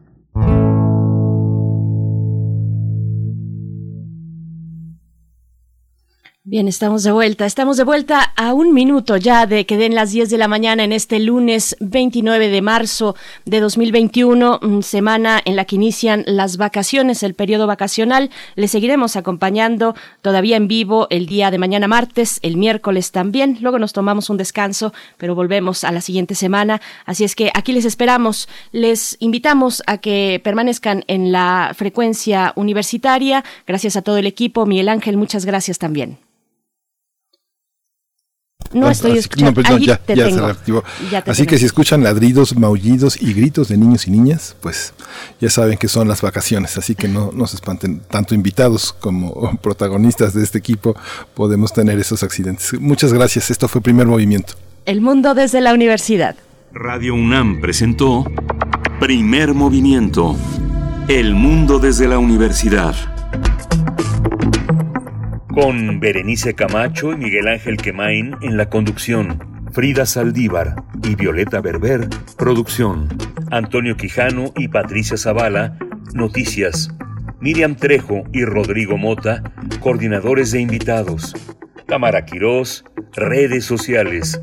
Arturo González y Socorro Montes, operación técnica. Locución, Tessa Uribe y Juan Stack.